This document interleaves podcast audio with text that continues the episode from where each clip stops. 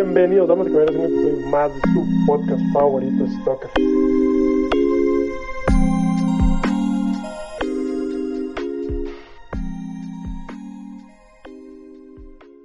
Bienvenidos una vez más a otro episodio de Stalker Podcast. Esta semana tenemos una invitada eh, que es de nuestras favoritas. De hecho, tu episodio ha sido uno de los más escuchados y hay mucha gente que me, que me pide que te invite otra vez. Entonces, hoy está aquí otra vez María Browner. Rana, ¿cómo estás?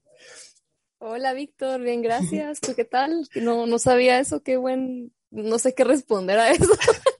no, no, lo esperaba.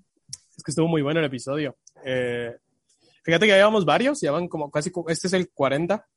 Y de los que más me piden es el tuyo y el de Andrea Mejía, que es otra chica que vino antes, que fue de las primeras también. Entonces, y me dijeron que tu voz es muy agradable. Entonces, sí, sí he escuchado ahí varios, varios comentarios positivos de ti. entonces, eh, alegre, alegre de que estés acá otra vez, alegre de que hayas aceptado mi invitación.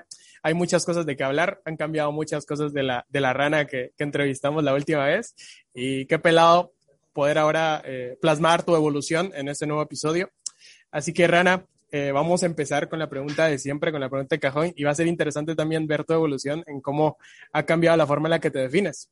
Entonces, déjame hacerte la primera pregunta, que es, Rana, si tuvieras que definirte, ¿cómo te definirías? Ah, yo creo que el primer episodio todavía sentía bastante fuerte el síndrome del impostor y no dije lo que voy a decir ahorita pero hoy sí me identifico como comunicadora científica. Y, y sí, la verdad es que, no recuerdo si fue noviembre o diciembre el primer episodio, pero en seis meses o siete meses siento que sentí que no había cambiado mucho hasta ahorita que me hiciste esa pregunta y digo, wow, tiempo, sí, sí han pasado cosas, ¿no? Y pues ni modo, eso se trata la vida. Creo que sí, comunicadora científica lo que eres un poco más filosófico, tal vez eh, una creativa, y creo que repito lo que dije esa vez, una persona necia. y lo tomo eso como algo, como algo bueno, necia. Cuando algo se me mete en la cabeza, va a suceder. No importa si mañana o en 10 años, pero va a suceder y, y así creo que eso me ha caracterizado toda mi vida. Creo que pelado. Y fíjate que a veces también como, como sociedad nos falta esa persistencia por, por alcanzar lo que queremos, ¿no? ¿Tú cómo, ¿Tú cómo mides tu persistencia? O sea, hay un punto en el que dices, bueno, hasta acá está bien, o le das y le das hasta que los recursos se agotan y ya, sientes que ya es el momento de, detenerte. O nunca te ha pasado, tal vez, o sea, siempre alcanzas tus objetivos. También puede ser. No, no, definitivamente no, no es así de lineal, ¿verdad? Todo cambia. De hecho, Sí, no, qué, buena pregunta, porque ajá, seré necia, pero cabal, las cosas cambian y a veces cuesta aceptar que algo no va a suceder, ¿no? Entonces también está esa flexibilidad en la necedad de, saber cuándo, cuándo cambiar, ya sea el objetivo o el método o lo que sea en la etapa que te encontres, cuándo ir, eh, ¿cómo se dice? Pues sí, cambiando, ¿no? Si, si en algún momento te das cuenta, ah, tal vez esto no era lo que quería, bueno, pues cambiemos, encontremos algo nuevo, está bien. Y eso también es algo interesante en el momento en el que me encuentro ahorita, porque y he estado reflexionando mucho sobre esto por lo mismo, porque estoy en un limbo así entre aplicaciones a, posiciones doctorales o a trabajos, en, al lado empezando un, un negocio personal y, y, bueno, mucha reflexión en todo esto, ¿no? Y siempre pienso que mi, la rana de 16 años quería un doctorado y esa era la meta y ese era el siguiente paso. Yo quería, en mi cabeza iba a estudiar cinco años una licenciatura, dos años una maestría y luego un doctorado, que en ese entonces yo pensaba que eran de dos o tres años. Nada de esto sucedió en esos tiempos y está bien. Le mandamos un saludo a la rana de 16 años. que siga soñando. Pero... no, pero cabal, o sea, siempre fue yo quería un doctorado, eso es lo que yo tenía claro. A esa edad yo quería estudiar antropología, quise estudiar física, química, un montón de cosas antes de decidir por biología. Pero mm, el doctorado era el, el punto final de, de, algo, no sé por qué, ¿verdad? No sé por qué se me metió en la cabeza eso.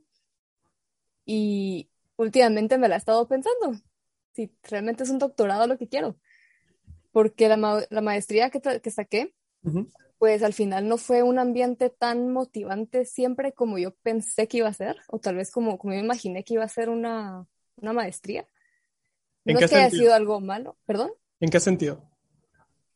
Eh, digamos, yo siento que tal vez en el pregrado en Guatemala los profesores también tenían más la motivación de enseñar un poco más o, o, como que sí tomaban esa parte de mentoría un poquito más en serio y aquí no lo vi tan así, aquí lo vi un poco más, por, no digo como universidad, país o uh -huh. continente, sino uh -huh. tal vez las personas en específico de este programa, era muy a lo su investigación primero y el estudiante como que no importaba, como que ten, dar clases en la maestría era requisito para ellos, pero no les importaba si, si enseñaban o no no todos, pero, uh, o sea, no estoy como criticando a estas personas, sino que a grandes rasgos mi experiencia fue que no, tal vez si la academia iba a ser así, eh, no, no quería eso, ¿no? Me gustaba en ese sentido un poquito más el, un poquito más el espíritu de emprendedurismo de otras áreas, de, de otras opciones de carrera, ¿no? Uh -huh. Lejos de la academia, tal vez la industria o algo así. Y empecé a conocer a más personas que después de una maestría o incluso después de un doctorado no se quedan en la academia, sino se van a la industria, hacer negocios propios, cualquier otra cosa. Y al principio fue una idea que me costó aceptar y así ven, no, pero mi meta era el doctorado, o sea, me estoy defraudando a mí misma, esto, estoy fracasando. Pero ha sido un tormento emocional esto. Pero a la vez otra partecita de mi cerebro es así como, pero está bien, o sea, si ya no lo quieres, está bien, cambias de opinión, haz lo que querrás. Pero cuando voy buscando opciones doctorales, digo, ah, tiempo, yo sí quiero hacer esto. Porque hay unas cosas tan chileras que, que, que están abriendo ahorita. Ahorita se soltó la, la Unión Europea, un Ajá. nuevo super financiamiento en muchos países, muchas universidades. Entonces hay muchas opciones abiertas ahorita. Uh -huh. Y hay un montón de cosas bien chileras que digo, va, sí, voy a hacer el doctorado. Pues después otro día sigo pensando qué hago después de eso. No, sí, a veces, a veces pensamos o, o, tenemos la perspectiva de que, de que la vida es muy corta, ¿no? O sea, hay, hay tantas cosas por hacer, hay tantas cosas por, por luchar, hay tantas cosas que alcanzar, que a veces es difícil el, el, el, elegirte por una porque el elegir significa asesinar las otras oportunidades. O posponerlas. sí, o sea, o sea, pero, pero, o sea, en parte sí, pero, o sea, hay, hay una, no sé, o sea, el posponerla significa asesinar la, la, la, la oportunidad que tenés de, de, hacerlas en ese instante, ¿no? Pero es bien, es bien interesante cómo la vida te va orillando a esas cosas, ¿no? Al, al ¿cómo, cómo, ¿cuál es la palabra que estoy buscando desde ese rato? Al... ¿Empujando? A lo que hacían los, los mayas antes, que asesinaban personas. Lo, como sacrificando sacrificar esa es la palabra gracias como que sacrificar oportunidades por alcanzar otras y, y tú cómo cómo cómo cómo llevas ese, ese proceso o sea o sea o, o, lo ves como como el tal vez más adelante sí lo pueda alcanzar o tal vez cómo, cómo lo cómo lo llevas cómo lo afrontas el hecho de sacrificar oportunidades. O tratas siempre de Hmm. sacar tiempo para para todo porque yo o sea si quieres mientras lo piensas te cuento. Yo lo que hago es, bueno, yo tampoco es como que me he expuesto a muchas, a muchas oportunidades como de decidir, bueno, pero algunas sí, y lo que hago es imag imaginarme en el futuro cómo me vería tomando cada una de las decisiones, ¿no? El, viendo el mejor de los escenarios, el peor de los escenarios, y, decidir en base a eso, a, cómo me veo y cómo creo que estaría más feliz. ¿Tú cómo, cómo lo llevas? Sí, cada lo que dijiste es... Eh es una forma de pensar más estratégica. ¿no? Eh, cabal, es como, como, te, cómo te querés ver en X tiempo y luego, bueno, vas rompiendo todos los pasos que te van a llevar ahí. Y me encantaría poder decir que esa es la forma en la que he tomado mis decisiones de vida, pero no. No, yo tampoco, es como, bueno, hoy tengo ganas de hacer un podcast, mañana tengo ganas de seguir divulgando sobre tecnología y así, o sea, vas iterando al final, o sea, no es como que no sé, porque al final también matas una parte de ti, ¿no? O sea, son gustos al final, o sea, son oportunidades que te gustan, son cosas que te, que te atraen, por eso son oportunidades. Entonces... Pero yo creo que que te atraiga algo no necesariamente es, eh, significa que ahí es todo, ni que tengas que estar aislado de todo lo demás. Y te pongo de ejemplo uh -huh. lo de la comunicación científica. O sea, en algún momento, a mí siempre me ha gustado la ciencia, eh, sonará cliché, yo sí soy del cliché de desde niña, pero gracias a mi papá y siempre estuve rodeada de libros, experimentos y demás. Uh -huh. Y nunca supe que hacía un científico. A mí solo me gustaba leer estas cosas, leer los libros de texto de ciencias naturales del colegio, los libros que mi papá me compraba de, qué sé yo, de espacio, cualquier cosa para niños nerd, y me gustaba eso es lo que para mí era la ciencia, aprenderme estos, estos datos curiosos, esta historia, estos personajes, no la investigación, pero jamás supe que sea un científico hasta la mitad de mi carrera, creo yo. Y, y la comunicación científica, eso fue lo que encontré, eso fue lo que siento que me da, esa oportunidad de seguir aprendiendo estas cositas que siempre me gustaron aprender, que no sé, hablas con alguien de negocios y me va a decir que qué inútil es mi vida, porque no estoy lucrando de aprender cosas, pero eso es lo que a mí me llena, ¿no? A mí me encanta solo llenar mi cerebro de fun facts y, y compartirlas. O sea, cuando yo leo algo que me encanta, digo, wow, tiempo, ¿por qué no todo el mundo sabe esto? Entonces voy a Instagram, escribo un post y lo comparto. Pero bueno, como te estaba diciendo antes de que empezáramos a grabar, creo que ahora sí te lo voy a contar bien. eh, cuando empecé con, con, mi Instagram con el objetivo de comunicación, fue porque quería darle un uso a mi fotografía y empecé de esa forma sin saber tanto más de, de comunicación, más que lo que me parecía obvio, ¿no? Pero obviamente creo que todos sabemos hoy día que no es así de simple, y en especial en la ciencia que no, o sea, no entrenamos tanto o no nos dan tantos cursos todavía eh, para cómo comunicar a un público no académico, a veces llegamos a sonar más arrogantes, sin querer sonar arrogantes, sin tener malas intenciones, escribimos o decimos cosas de una forma que es así como, hola, porque no lo sabes, y eso obviamente pues está mal, así como dice el dicho, ¿cómo es que, cómo es que dice el dicho? Agarras más, más moscas con azúcar que con, ¿cómo se ¿O será que solo funciona en inglés eso? You catch more flies with sugar than with algo más. No, no te olvido. Yo soy, yo soy, lo peor para los dichos, pero bueno, que, que cabalo, hay que ser menos arrogantes y más como que hablar más en el lenguaje coloquial y todo, y que, que todo el mundo le gusta. Que todo, perdón, que todo el mundo usa y, y, que todo el mundo puede entender. Y la cosa es que eso me llevó a, a meterme a cursos, ya sea en la universidad donde estaba en la maestría o en línea y todo, de comunicación, de, edición digital, de ilustración digital, que a mí siempre me gustó dibujar también, solo que nunca lo, lo mantuve como algo que podría juntar con la ciencia. Y eventualmente me fui dando cuenta que todo eso que siempre me gustó, que había dejado de lado por seguir solo una carrera académica donde podía hacer investigación, lo podía también hacer. O sea, no, no tenía por qué esperar a terminar esto, no, podía por qué, no tenía por qué posponer o asesinar esas oportunidades hasta algún futuro lejano que tal vez ni pasaran, sino que empecé a encontrar formas de unir las cosas. ¿Tú eras extrovertida, niña, o, o eres introvertida? Porque también, eso también es algo interesante, el cómo derrumbaste esa barrera de introvertidad, si fuiste introvertida niña, en pro de comunicar eh, ciencia. Hmm. Buena pregunta. Yo creo que siempre he sido una persona introvertida. Pero ese tipo de introversión que, o sea, cuando agarro confianza, ah, nadie me calla. no sé si ya te diste cuenta de eso. no, sí, sí. y es súper cool. Fíjate que yo también era introvertido. Muy, muy introvertido. O sea, nada, yo jamás hubiera hecho un podcast. Pero a mí lo que me, lo que me hizo extrovertido fue el hecho de entender de que solamente iba a tener amigos si hablaba con las personas. Porque yo, yo llegué a una etapa bien oscura en mi vida en el que nadie me felicitaba por mis cumpleaños ni nada, porque yo no era alguien que se acercara a las personas o que le importaran las personas, era como que, bueno, yo me concentro en lo que es importante para mí y seguramente en el camino la gente se va a encariñar conmigo, pero yo nunca hacía acciones que provocaran ese cariño a mi favor. Entonces fue como que, bueno, voy a empezar a hablar con la gente porque ya me estoy quedando muy solo, ¿no?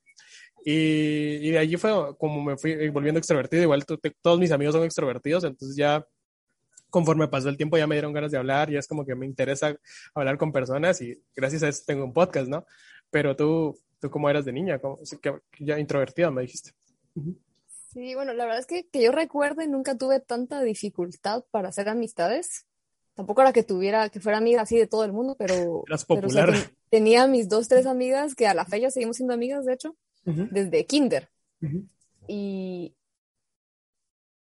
pues sí, yo, sí me recuerdo que pasaba muchas cosas en que, en que me daba pena ir a hablar con alguien, en que, en que me sentía como incómoda de, hasta de ser yo a veces con, con, con, todos. Sí, no, sí creo que siempre fui algo introvertida. No tanto, tal vez. Y, depende mucho de la situación. A la fecha yo sigo siendo una persona introvertida. Introvertida también en el sentido que me gusta mucho mi soledad, me disfruto mucho mi, mi soledad. Y, Sí, o sea, y, eh, creo que ahorita pues con la pandemia esto empeoró un cacho que La vez pasada estuve platicando con un par de amigos y, y al, como a la hora ya estaba así como, ya hombre, ya, ya callémonos, ya vámonos.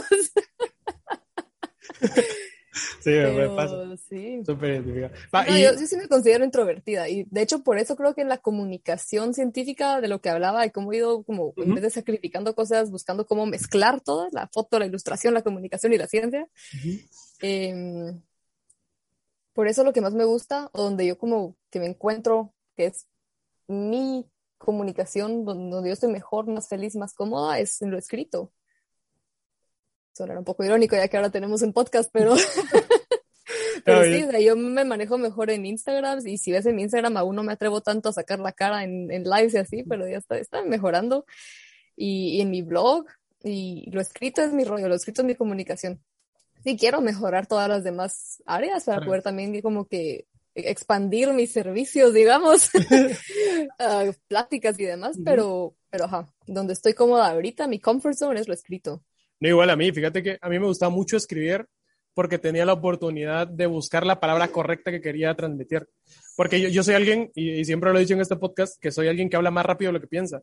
Entonces a veces es como que ya voy en la oración y es como, puta, eso no lo quería decir.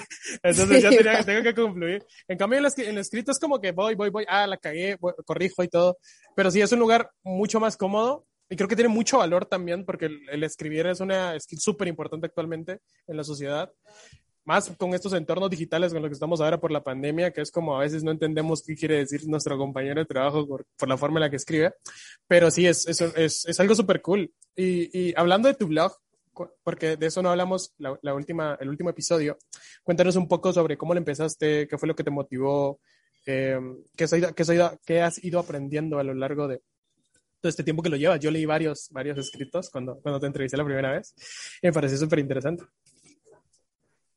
Pues el blog fue, de hecho, paralelo o antes al, al Instagram que tengo sobre comunicación, que, que bueno, la verdad es que mi Instagram personal de antes de esa época ni lo uso, así que no importa, este es mi único Instagram.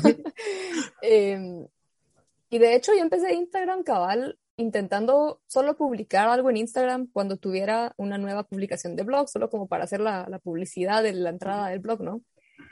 Em, cualquiera que esté escuchando que sabe un poco de cómo funcionan las redes sociales y de marketing sabe que esa es la peor movida y eso Ah. no sirve de absolutamente nada. Pero sí me la pasé como un año así, tal vez un poco menos, creo que menos, tal vez medio año así.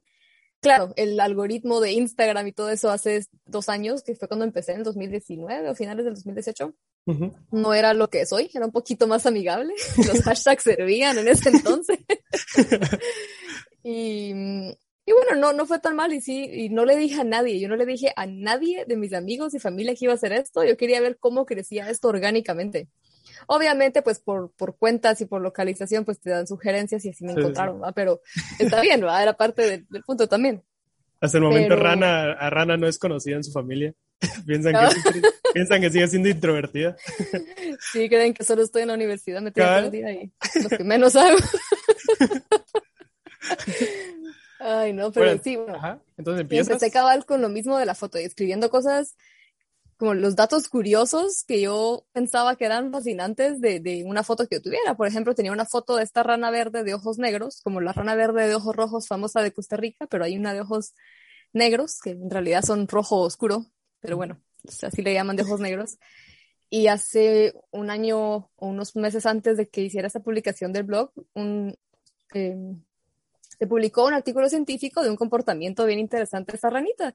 Y como yo tenía esas fotos de esa especie, dije, ay, voy a escribir sobre esto, ¿verdad? Entonces, como que hacer esa, esa publicación científica un poquito más digerible y atractiva para que, no sé, a mí me encanta. O sea, yo pienso que si más gente supiera lo fascinantes que son todos los animales que no vemos todos los días, la Ujú. conservación es solo inevitable. ¿entendés? La gente va a saber que eso está ahí, que eso, eso merece su respeto también, ¿no? Sí, porque Y ¿cómo eso es vas a, a querer o respetar algo que no conoces? Exacto. Y esta es parte de mi misión, tanto como empecé con el blog, como lo que estoy haciendo ahorita y que pues tal vez platicamos luego de, de este negocio que te contaba que voy a empezar pronto. Mi misión no ha cambiado, simplemente estoy mejorando y aprendiendo más de marketing, branding y demás, pero la misión es la misma. Estoy segura que si más gente, si más personas estamos conscientes de- del mundo en el que vivimos y los detallitos y lo fascinantes que son y lo, lo que necesitan también para estar bien, dejaríamos de hacer muchas cosas que a veces no nos damos cuenta que son más perjudiciales de lo que nos imaginamos.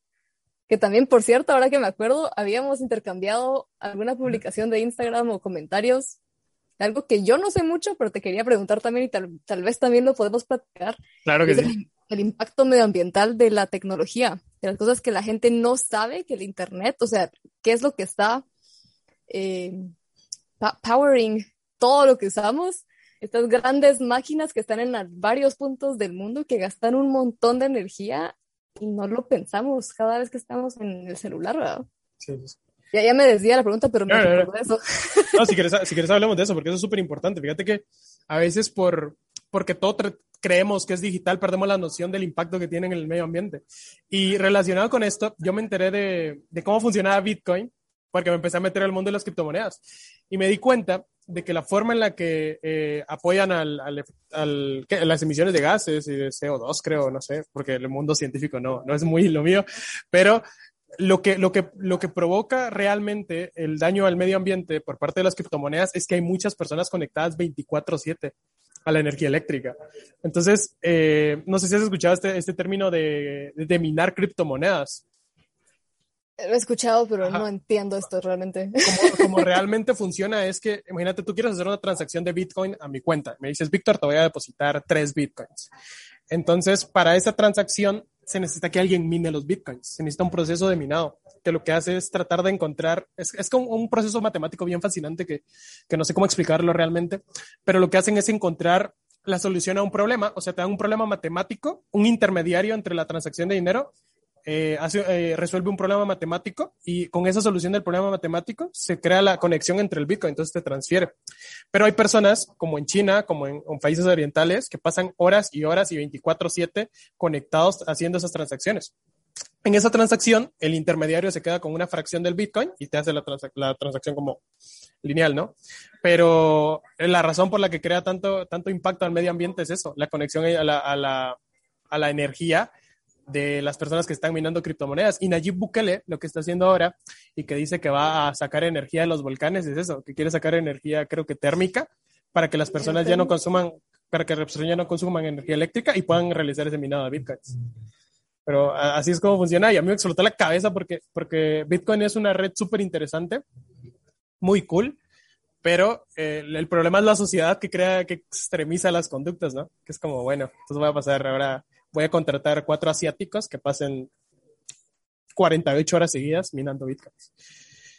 Claro, pero tal vez, bueno, así que buen ejemplo, creo que me quedó un poquito más claro, o sea, no tenía idea, nunca me he metido tanto a, a- a investigar qué era, más que el, el episodio de eso de The Big Bang Theory, pero, pero sí, ¿no? Y tal vez, o sea, tal vez es un ej- buen ejemplo definitivamente, pero también, por ejemplo, yo la mayoría de cosas que hago las hago en la computadora, yo también paso sentada en la computadora 10 horas al día.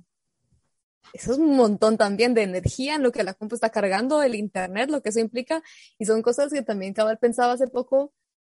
Eh, el negocio que estoy empezando es más que nada digital y son productos y servicios digitales. Ujú. Pero eso no significa que no tengan una huella, ¿no? Entonces yo siempre he estado a de pensar cómo puedo reducir esto, cómo puedo como hacer mi propio negocio digital sostenible, que no tengo ese conflicto de que no, no quiero hacer algo que vaya en contra de lo que predico, ¿no? sí, cabal y de lo que intento hacer. Y es tan complicado también porque la información sobre esto todavía no es tan accesible. O sea, hay gente, hay, hay, hay información, sí, Ujú. pero alguna contradictoria o hay gente que dice como, bueno, pues, nadie ha cuantificado realmente esto hasta donde estoy, hasta donde tengo entendido, eh, de una manera en la que todos podamos tal vez saber, bueno, no sé, creo que me estoy desviando, pero, pero no sé, solo no tengo idea ni siquiera cómo estimar de todo lo que yo hago y cada cosa que uso, porque también cada, digamos, estoy programando algo en la computadora que puedo hacerlo offline, va a ser distinto a cualquier cosa que tenga que hacer a través de, de una nube o conectada con algo más, ¿no? No, sí, también el uso de redes sociales también es, es un montón. O sea, y lo que todos usamos hasta por, por ocio, es que es, es increíble, ¿no? Me, me, me tiene en shock esto. No, sí, y, y lo, lo, lo feo, lo, lo, lo horrible tal vez, no, no tan horrible, sino lo malo de, de estas conductas es que nuestra sociedad está cada vez normalizando más el estar conectado 24/7, o sea, nuestra, nuestra realidad está migrando a un entorno digital. Y, y es que no sé si a alguien le interesa, o no sé si, a, a- a- por lo menos a las personas de, los negocios, del- de- del mundo de los, sí, de los negocios, o sea, nadie se pone a pensar realmente el impacto de sus acciones, porque una empresa primero tiene que ser redituable antes de cualquier otra cosa. Entonces, al final es el, el, el invertir en esas tecnologías es un aumento de costos en el, en el, en el programa financiero, ¿no? Entonces creo que a nadie le interesa lo suficiente para, para empezar a hacer cambios sistemáticos y reales, porque yo no sé si escuchaste tú alguna vez una, una plática que dio este Mujica en la ONU, en el que habló de por qué el capitalismo solo estaba haciendo, eh, no sé, bombillas que duraban cierta cantidad de horas cuando podrían hacerlas el doble, pero eso, los, eso frena el consumismo. Entonces, al Sí. final creo que internamente el problema es ese, o sea, a nadie le interesa, o sea, porque lo que quieren generar las empresas es ingresos y ya. Sí, cabal, lo mismo con, sí, con todo, ¿va? con la, la misma historia de las bolsas plásticas o de tela y demás, que bueno, también es otro tema complejo, pero el, el que compremos una cada cierto tiempo en vez de una cada vez que vamos al súper. Y, lo ven como, uy, no, pero entonces, ¿de qué van a vivir? No es eso, o sea, y no, o sea, es la gente que también habla de lo bueno que es innovar, ¿por qué no están innovando también en vez de estar aquí haciendo boicots contra el ambientalismo? Y, o sea, formas hay. Y encima, eso sí me sorprendió a mí. Bueno, no me sorprendió, la verdad, pero, pero sí es como que enoja, ¿no? Ajá. Que cabal todo el lobby pro plástico, porque los negocios, y o sea, yo entiendo que hay muchas, en Guatemala y en la región hay muchas empresas No socialmente ni ambientalmente responsables que generan un montón de empleo. Eso lo puedo entender perfectamente. Sí, hay muchas personas que trabajan y dependen de ese trabajo. Eso no significa que no podamos crear otro tipo de empleos e invertir en otro tipo de, de sectores, ¿no? Como el turismo. Y luego están como, ay, no, es que hay que ver como México, Costa Rica. Y bueno, ¿qué están haciendo ellos? Invirtiendo para adentro y para turismo, y para el turismo necesitamos conservar y para, o sea, es complejo, pero no se está ni siquiera empezando. No, sí, sí, sí. Por lo menos Eh, no a nivel, a este nivel. Y fíjate que, de, de hecho, de esto hablamos hace, en, el, en el episodio anterior que te preguntaba si, si creías que la- el actuar individual era, era importante cuando los problemas son sistemáticos.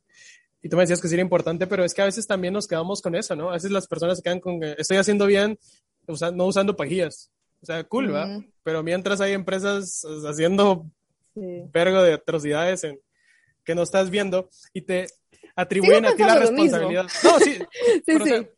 Son ambas, que- son las dos. Sí, pero creo que también es como, o sea, yo, yo me sentiría mal, o creo que es un poco hipócrita el hecho de que te sientas especial por hacer cambio, Mm. cambio individual cuando no, tam- o sea, no te, no te, o sea, no alegas por los cambios que deberías delegar, o sea, está bien, está- yo también, yo también estoy de acuerdo con que el, el actuar individual causa un cambio, pero también deberías de tener una voz para, para hablar por los problemas que se deben de arreglar primero sistemáticamente, ¿no? Sí, Entonces- totalmente. Yo creo que ese es otro de los problemas en Guate. No es solo el... La verdad es que no estoy tan segura como esté ahorita, ni, ni generacionalmente como, como tu generación y, y más para abajo. No tengo una buena idea de cómo está esto, pero por lo menos pensando en cómo yo crecí, o lo que yo crecí escuchando y en mi, en la ciudad, digamos, Eh, creo que la, idea de la democracia no es, no es, o sea, independientemente de lo ideal o no que sea una real democracia, que exista o no, ok, pero o sea, en Guatemala no estamos ni cerca de eso. No, no. Y la idea de la democracia, para muchas personas, clase media, sigue siendo cada cuatro años voy a votar y ya estuvo. No el, hey, no, esto tenemos que hacerlo siempre, todos los días, a diario y exigir y estar encima observando y pidiendo. O sea, todas las herramientas, o sea, en, en mis círculos más o menos personales, lamentablemente, eh, la idea de protestar sigue siendo, uy, no, el o- comentarios o, o terribles racistas o el que es comunismo o qué sé yo, y no, o sea, la protesta es una herramienta democrática y deberíamos de, de hacerla más, pues, o- y de apoyar, o sea, pues si estás de acuerdo con un movimiento, ¿por qué no unirte, no? No digo ir a apoyarlos todos, apoyar con lo que estés de acuerdo, está bueno, el punto es crear esos espacios también para, para debatir todas las distintas opciones, no es siempre el, el seguir como que eso izquierda o derecha, sino que también tenemos que empezar a hablar y eso no se está haciendo para encontrar eso, ese, ese gris, ¿no? Ese gris donde podamos empezar a avanzar y a corregir todo lo que hay que corregir, porque aquí tampoco estamos en, en borrón ni cuenta nueva, pues hay muchas cosas que, que el país sigue con, con pendientes. No, sí, y es, y es súper importante lo que y A veces, a veces tal vez a la protesta se le atribuyan una noción negativa por, por sucesos que se han dado, ¿no? Por ejemplo, la, la, la Universidad de San Carlos, que yo tengo mucho cariño y, y los valoro mucho y son, son, la onda, pero la huelga de Dolores ya no tiene sentido, pues, o sea, es una pendejada, o sea, yo he ido sí. Y lo que voy a recibir es alguien que está tirando cerveza con, con, lo que parece estar tirando agua bendita, ¿no? Pero, o sea, ahí es, la gente no se da cuenta de que realmente lo que está sucediendo allí es que le estás atribuyendo una connotación negativa a un proceso democrático que es súper importante. Y además, aquí en Guatemala, como tú decías, la democracia no está ahí cerca de ser democracia, porque lo que te hacen elegir es entre mierda y caca, pues, o sea, esas son tus elecciones, o sea, y, y, y, estoy de acuerdo con el comentario que dice de que en Guatemala siempre elegimos por el menos peor, y es cierto, porque no tienes ¿Sí? opciones, y estás, y es súper válido, y, y, es lamentable que sea así, ¿no? Porque deberíamos, deberían enfrentarse dos personas que tienen, no sé, alto nivel académico, un montón de ondas, mientras que el, el, único requisito para ser político acá en Guatemala de ser político es ser bachiller, pues, o sea, hay mucha gente, y yo, yo, yo cuando, cuando empecé a hablar con, con personas como ustedes, como tú, como, como Pura Huira, como Alejandra, como Gabriela, que son gente súper crack, es como, ¿por qué, está, ¿por qué ellas no están en puestos políticos en Guatemala? O sea, obviamente no es para todos, pero es como gente así de preparada, gente así de crack, porque haya gente así en todas las ramas, ¿por qué no están en puestos políticos? Y la razón es porque no son compadres o amigos de la persona que importante en el país, ¿no? Pero sí es. Bueno, es tengo varias cosas en contra de eso, la verdad. A ver, yo, a ver. No, yo creo que académicos no deberíamos tener puestos políticos per se, pero claro que sí como asesores o algún otro puesto, no, no, no la presidencia, pues, pero, o sea, asesores, definitivamente sí.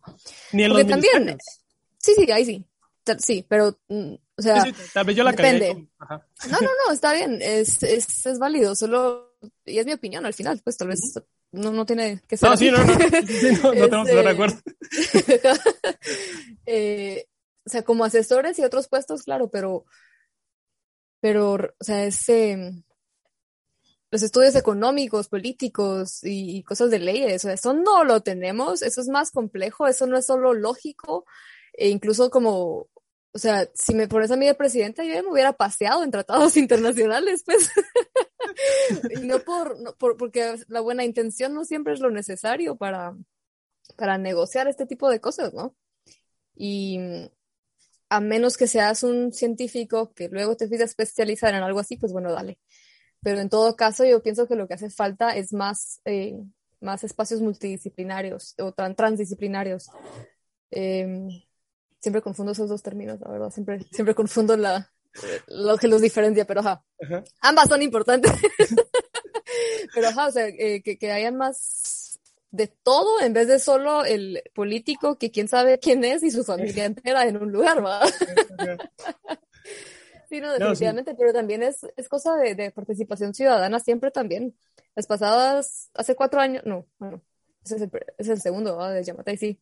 Las elecciones pasadas y las anteriores, cuando empezó todo, eh, OPM y Valdetti, eh, se fueron al bote y y Guatemala cantó victoria, sigo sin entender por qué, porque no, o sea, no pasó nada más después. Yo sí recuerdo que hubo un grupo de conocidos, ¿no? Pues sí, yo también, ahí sí que fallé también, que no me involucré, lo que hoy digo, a la gran me hubiera involucrado más, uh -huh. eh, que estaban proponiendo que, que, no podían haber elecciones en esas condiciones, ¿no? Y lo mismo hace dos, hace dos, uh -huh. cuando salió Jimmy. Y proponer proponiendo los cambios constitucionales para que realmente la gente que pueda optar a estos puestos, pues cambiar estas condiciones que decir, ¿no? Entre muchas otras cosas. Uh -huh. Pero el apoyo que recibió, que han recibido esto hace ocho y hace cuatro años, perdón, hace dos y hace seis, ajá, uh -huh. las pasadas dos elecciones, eh, no ha sido lo que debería. Y luego seguimos quejándonos, como tú acabas de decir, bien diciendo, bueno, hay que elegir por el menos peor. Uh -huh. Hay que, y, y, esas condiciones no van a cambiar cada cuatro años por arte de magia, porque estos, uh -huh. esta gente ya sabe que tiene, ya sabe cómo jugárselas para seguir ahí. Uh -huh. Y para solo seguir cambiando el nombrecito del partido, ya estuvo. Pero cuando hay grupos ciudadanos haciendo propuestas, en vez de, si no estás de acuerdo, ¿por qué no vas, platican y hacen una mejor propuesta en vez de intentar boicotearla? Pues es, es, es terrible, ¿no? No, sí, es súper, súper complejo el tema político en el país. Hay, hay muchas cosas que, que solucionar, hay muchas cosas que, que desechar, pero también yo creo que algo, algo súper horrible, o creo que es lo peor que, que, ha, provocado el, el, contexto político acá del país, es generar un desinterés en la juventud. O sea, a nadie le interesa la política, a nadie le interesa cómo se, con su actuar, a, nadie le, a, a, lo que le interesa a las personas, por lo menos de mi edad, son los memes. O sea, si sale un meme bueno, llámate, cool, es, lo, es mi único acercamiento político, pero más allá no hacen completamente nada y, y, y no estoy tampoco en contra de esa idea, ni, ni, ni lo estoy juzgando, porque al final cada quien decide la forma en la que es feliz, ¿no? Y estar atento del de actuar político, por lo menos en Guatemala, ser feliz con, con tanta noticia eh, desalentadora es muy complejo, entonces tampoco los culpo. Entrar pero, a Twitter es, sí, es horrible, es horrible. Porque sí, o sea, al final cada quien elige las mentiras que quiere creer y la forma en la que, en la que es feliz, ¿no? Entonces, dejando un poco de lado ya el tema político y entrando a otros temas mucho más interesantes, hablemos de tu podcast, hablemos de epistemas. A ver, contanos, sí, ¿qué es epistemas? Bueno, Epistemas es un podcast que empezamos con Kat y Dayan. Kat creo que ya estuvo aquí una vez también. Ya, ya la queremos de vuelta también. Ya, yeah. hola Kat. y, y bueno, de nuevo con la comunicación científica. Uh -huh. eh, hace, bueno, tal vez hace como un año, uh -huh. con Kat y Dayan empezamos un grupo de Facebook. Uh -huh. O bueno, desde un poquito antes de eso. Nos conocimos con aquellas virtualmente. Aunque las tres estudiamos en la misma U y todo, nunca convivimos tanto. Realmente nos conocimos gracias a la comunicación científica en Instagram. Okay. Y uh, en ese entonces era, o sea, antes de que la pandemia eh, motivara más comunicación científica digital. No había mucha gente eh, hispanohablante, o tal vez en específico no muchos guatemaltecos haciéndolo en redes sociales. Uh -huh. Y hablamos en algún momento con Katy y Dayan de, de, querer motivar esto más. Entonces empezamos un grupo de Facebook en donde pudiéramos compartir talleres, recursos, eh, no talleres, pero recursos como talleres, cursos en línea, cualquier cosa que encontráramos. Y incluso organizamos un par de conferencias el año pasado con comunicadores científicos eh, extranjeros y así, uh -huh. para pues motivar a, a más Mara. Y ese grupo de Facebook no estaba teniendo el, la participación que queríamos. Fue, fue, un poco frustrante, la verdad. Yo pensé que además Mara le iba a interesar. Y pues entre plática y plática pensamos que tal vez no era falta de interés, sino solo falta de tiempo. Porque uh -huh. al final, como te decía antes, esto no nos lo enseñan y esto es o a cuenta propia o a prueba y error o 20 mil formas, ¿no? Pero, pero cuesta. O sea, la comunicación no es tan sencilla como solo venir y decir algo. Eso no es uh -huh. algún mensaje efectivo, tiene mucho más arte y conocimiento detrás, ¿no? Uh -huh. Y eventualmente dijimos, bueno, si lo que falta es tiempo, ¿por qué no nos ponemos nosotras el, el trabajo pesado que vos también lo, lo sabés, esto de editar toma tiempo, crear el arte, crear los, las musiquitas de intro, outro, crear eso toma tiempo. Dijimos, ¿por qué no hacemos nosotros eso? Y a la gente entonces solo le pedimos una hora de su tiempo para contar su historia, entrevistarlos. Uh -huh. Entonces empezó Epistemas. El nombre fue otro desmadre, fue así semanas de que no nos gustaba nada. Yo proponía algo y a Kat no le gustaba, a Kat proponía algo, a Dayan no le gustaba, a Dayan proponía algo, a mí no me gustaba, no sé. Fue, fue, hicimos votaciones, teníamos 20 mil opciones, hasta que en algún momento sí dijimos, bueno, tal vez que tenga las siglas STEM en uh -huh. la palabra, y esto lo puedes googlear fácil, la palabra que tenga STEM en medio. Uh -huh. Y empezamos a leer todo y cuando leí episteme, no me acuerdo quién fue la verdad la que dijo eso, pero episteme, o sea, episteme viene de conocimiento, ¿no? Uh -huh. Y dijimos, bueno, aquí está, o sea, ¿qué más? es, es, un podcast sobre científicos, ingenieros, o sea, STEM en general, uh -huh. Que pronto te vamos a tener también a vos, ingeniero. Gracias, gracias. vamos a hablar. y, y, y, bueno, y al final le cambiamos la A y la S para hacerlo femenino y plural, ya que somos tres mujeres de anfitrionas. Y pues esos epistemas, contamos las historias de los científicos hispanohablantes, porque no nos vamos a limitar solo a Guatemala. Y en aras no solo de comunicar la ciencia, no solo de comunicar lo que estas personas están haciendo específicamente y por qué es importante, que es uno de los objetivos, sí, pero también humanizarnos un poquito, porque la gente cree que los científicos somos aquella cosa inaccesible a quienes no se les puede hablar y son muy inteligentes y son personas anormales y nada que ver, somos personas como cualquier otra, solo que en vez de estudiar leyes estudiamos biología o en vez de estudiar cualquier otra cosa que no se me ocurre ahorita, estudiamos ciencias de ingenierías. y eso es muy importante. Cabal, por eso parte de nuestros episodios, la, la, gran parte de nuestros episodios es hablando de la persona y qué hacía de chiquito, cuando se dio cuenta que le gustaba esto, qué son sus hobbies, sus pasiones. porque eso también es algo clave en la comunicación, ¿verdad? Crear esa, esa relatividad, esa relación con quien te está escuchando o leyendo o lo que sea, para que se sientan identificados y que digan, ah, wow, tiempo, yo también tengo ese hobby, yo también toco el ukulele, yo también dibujo, yo también bailo. Entonces, si esta persona puede, que tiene que hacer lo mismo que yo, entonces yo también puedo ser científica, ¿no? Y cabal, parte de nuestra audiencia objetivo principal son adolescentes y parte de nuestra estrategia de marketing ha sido pues con, con colegios. Eso está también en pañales, ¿verdad? Entonces ya te, eh, al, al, tercer episodio te cuento cómo ha ido, pero la verdad es que para hacer, digamos, en, en, mañana, de hecho, no, en dos días, el domingo, cumplimos dos meses. ¿Ah, sí? Y Felicidades. Ya llegamos casi a las mil descargas, que pues no sé qué tan bien o mal sea, en estadísticas de podcast dicen que está bien para... Está bien. O sea, depende del, del cabal del nicho, ¿no? Y, y cada, sí, no sé, está, está, creciendo increíblemente rápido, la verdad. Muchas cosas que nos, muchos correos y mensajes que nos han enviado, en algún momento lo hablamos, como qué pasa si nos ofrecen sponsorships o algo así. Dijimos, ah, cuando llegue, vaya como al año tal vez, pero no, o sea, ya pasó, está pasando y nosotros así como, wow, tiempo, no estamos listos para esto. tiempo, tiempo, tiempo. Sí, claro, o sea, legalmente hablando, pues no estamos, eh, es, es, un podcast for fun, ¿verdad? No, es, uh -huh. no tenemos una figura legal ni nada así aún para, como para recibir plata. Pero, ajá, eso es. No, no sé qué, qué más querés saber de eso. Muchas cosas, ¿sabes? Porque a mí el podcast me cambió muchas cosas en mi vida y, y una de las que siempre repito cuando me preguntan qué, qué impacto tuvo el podcast en mí y, y, y, viene por hablar contigo, con Kat, con Andrés. Y es que yo cuando veo un bicho ya no lo puedo matar, o sea, aunque sea un zancudo, sea una mosca, yo es como no. Misión cumplida. Sí, sí, es como, no, no puedo matarlos. Ellos, entonces empiezan a filosofar y es como, bueno, ellos forman parte de este sistema. ¿Qué están haciendo acá? Eh, la, la, la, la. Entonces hay un montón de, de, de, cosas que han cambiado en mí, no solamente con ustedes, que tiene que ver con la ciencia, sino con personas que hemos hablado con psicólogos, hemos hablado con personas creativas. Hay muchas cosas que uno aprende al, al tener los oídos abiertos a las experiencias de los demás. Entonces yo quiero preguntarte a ti, hasta el momento, ¿cuál es la experiencia más, más importante que has tenido con, con, una de las más importantes, pues porque hablan con personas increíbles. Yo he visto su y he escuchado su podcast y es como historias increíbles.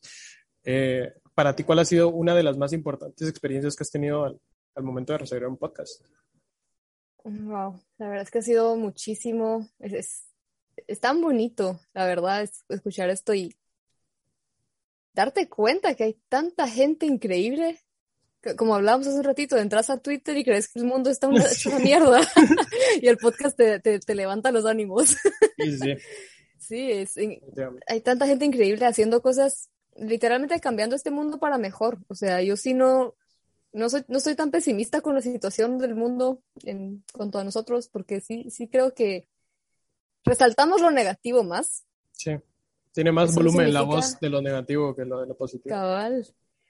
Que, que creo que nos estamos engañando también, realmente no está tan mal la cosa. No digo que los problemas no existan y no haya que arreglarlos, por supuesto que sí, pero ese pod el, el, podcast eso es algo que me deja bastante y cuando estoy, de, de, momento yo soy la que lo edita, Kat es la que está encargada de las artes, redes y demás, y, uh -huh. y bueno, Dayan me ayuda a editar con los textos. Uh -huh. De momento, eh, o sea, no te puedo decir la cantidad de horas que escucho cada episodio mientras estoy editando. Ya estoy, ya estoy optimizando el proceso, pero mientras sí. tanto, pues repetís muchas cosas y, y, cada vez que lo escucho me vuelvo a reír, me vuelvo a matar de la risa cuando hay risas, me vuelvo a... O sea, es un sentimiento tan bonito. Al final también es, es neurológico, ¿no? Solo sonreír ya le envía señales a tu cerebro de que estás feliz uh -huh. y poder hacer esto, no sé, en cuanto a salud mental, me ha ayudado uh un montón en especial por esta etapa en la que estoy, en la que te digo que entre aplicaciones y negocio y no saber qué hacer con mi vida a pesar de querer muchas cosas, esa es una de las cosas que el podcast siento que me ha como rescatado un poquito también.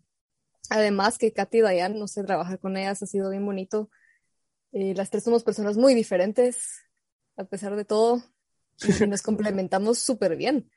O sea, si de repente hay algo que no nos gusta o algo así como, ah, mira, escribí esto para la descripción, pero, pero no estoy tan feliz, y luego la otra tiene la solución y queda perfecto y no sé, es, es, un trabajo bien bonito, la verdad. Y eso tal vez, eso, eso es lo que más me gusta, el, el, sentimiento tan lindo y de esperanza que deja el poder platicar con todas estas personas. Ahora, de una forma un poco más egoísta, uh -huh.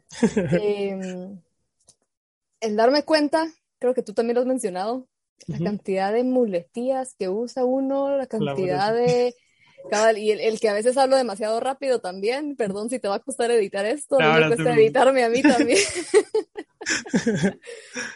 Sí, y ayuda, o sea, al final cuando estoy editando digo, ah, tengo que dejar de hacer esto. Y luego cuando volvemos a grabar se me olvida, porque en, en el momento los, ner- los nervios o la ansiedad, lo que sea, pues como que se me olvida que tengo que calmarme.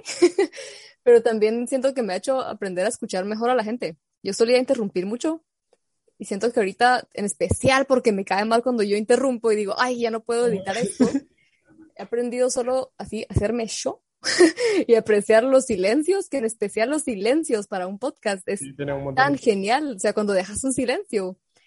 Y lo hablaba con un amigo que entrevistamos que me decía, ala, me sentía incómodo con los silencios, perdón si les dejé muchos silencios, y le dije, no te preocupes, los silencios los cortamos, Ujú. eh, aquí, o sea, a vos, te, nuestro trabajo es dejarte a vos bien parado en la Sí, entrevista, y, y los silencios, y le explicaba yo que los silencios también son bonitos, porque cuando hay un silencio incómodo, empiezan a pensar en qué más decir, y salen cosas bien bonitas a veces. Sí.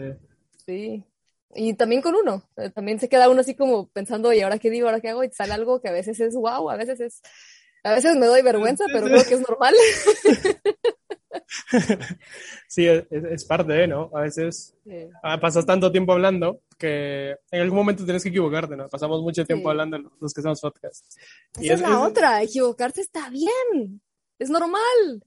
Fíjate que yo era alguien que, que curaba mucho los podcasts, era como, porque yo tenía muchas muletillas, yo tenía, eh, entonces, y hacía un ruido con los labios que hasta el momento no sé ni cómo hago, que es como algo así, Sí, y no, no todo, sé, no identifico en qué momento lo hago, pero tenía esos, esos como, esas como muletillas, esas formas de hablar, y, y es bien cool escucharte porque te das cuenta de que no sos tan cabrón como pensabas, no soy Sí. tan bueno para hablar como creía, porque antes yo, yo siempre he dado muchas conferencias, y es como, la gente es como que puches, que crack y todo cuando salgo de las conferencias así, porque nunca me grababa ni nada, era como que, bueno, ya di otra conferencia, está cool.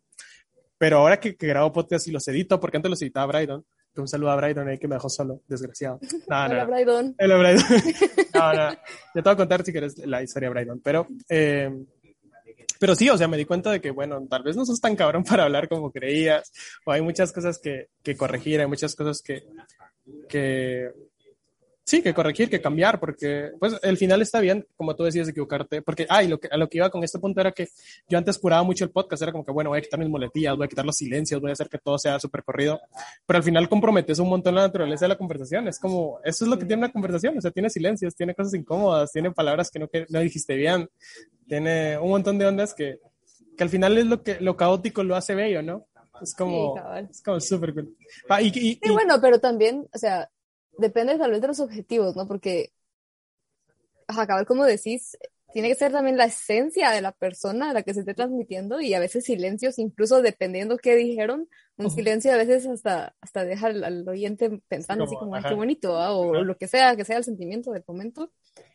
Pero también está la parte de que si querés que sea exitoso en Sí, cuanto a- entretenido y todo, en- ¿sabes? Exacto. Entonces sí tiene que estar un poquito curado para que no sea tedioso. Pues hay, hay podcasts que, que escuchas esas mil muletillas y yo a los tres minutos ya cambié, pues no, no lo soporto. Pero no, debe ser el caso de Stalkers, sigo escuchando todos sus episodios. No Ah, he escuchado el último, la verdad todavía no, pero porque no he ido a correr esta semana, siempre te escucho cuando estoy corriendo. Ah, sí, ¿qué tal, qué tal te motiva al, al, al hacer ejercicio? Sí, la última vez fue chistoso porque estaba corriendo entre unos como viñedos que hay aquí y la gente estaba trabajando en sus viñedos Ujú. y fue el episodio con tu amigo, el que hace música en Beatbox, eh, Daniel Castro. Ajá. Sí, Daniel. Y no me acuerdo qué pasó, que dijeron que fue chistoso, me empecé a cagar de la risa a media calle. Y eso de cagarte de la risa aquí a media calle rodeada de alemanes no es muy normal. No es muy, no es muy cool. No es de personas muy, muy geniales, no, sí. No, sí te agradezco. Tú, tú eres el punto, eh, porque pues Spotify te tira como ciertas eh, métricas en las que puedes ver dónde te escuchan y así. Y tú eres el punto oscuro eh, al lado de Europa que marca una diferencia en nuestras estadísticas y, y te agradezco mucho porque yo también me escucho los de epistemas, está súper cool, me encanta escuchar las historias de las personas, me encanta cómo están manejando el proyecto, me encanta su, su no sé, es que su podcast tiene como algo, algo, algo mágico en las conversaciones y me gusta mucho porque generas esa empatía con gente crack, o sea, es como, bueno, tal vez, no sé, yo soy alguien que es, que es muy regular en la U, o sea, a mí me gusta mucho sacar buenas notas y todo, pero son las cosas que me gustan.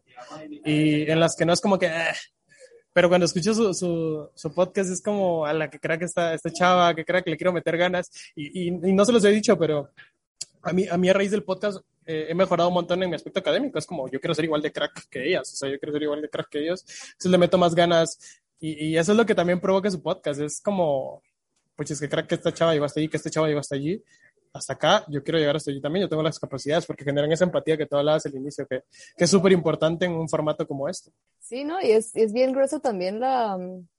Siento y espero que lo estemos haciendo bien en el sentido de responsabilidad, porque uno llega a generar cierta relación que uno no se da cuenta, porque uno pues se conoce, ¿no? Uno convive con uno mismo todo el tiempo, pero la gente que te escucha, eso me pasa a mí con vos.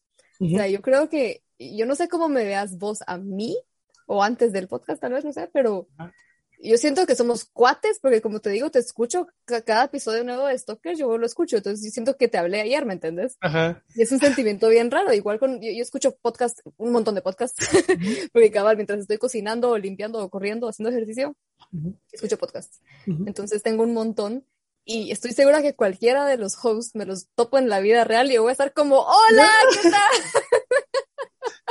y la gente va a estar así como, ¿y está loca quién es? Pero de hecho, ajá, de es hecho una fíjate, relación ajá, es bien, que es bien cool porque, ajá, o sea, lo que estás haciendo al final con este formato es dejar entrar a una persona a una conversación, a un lugar íntimo.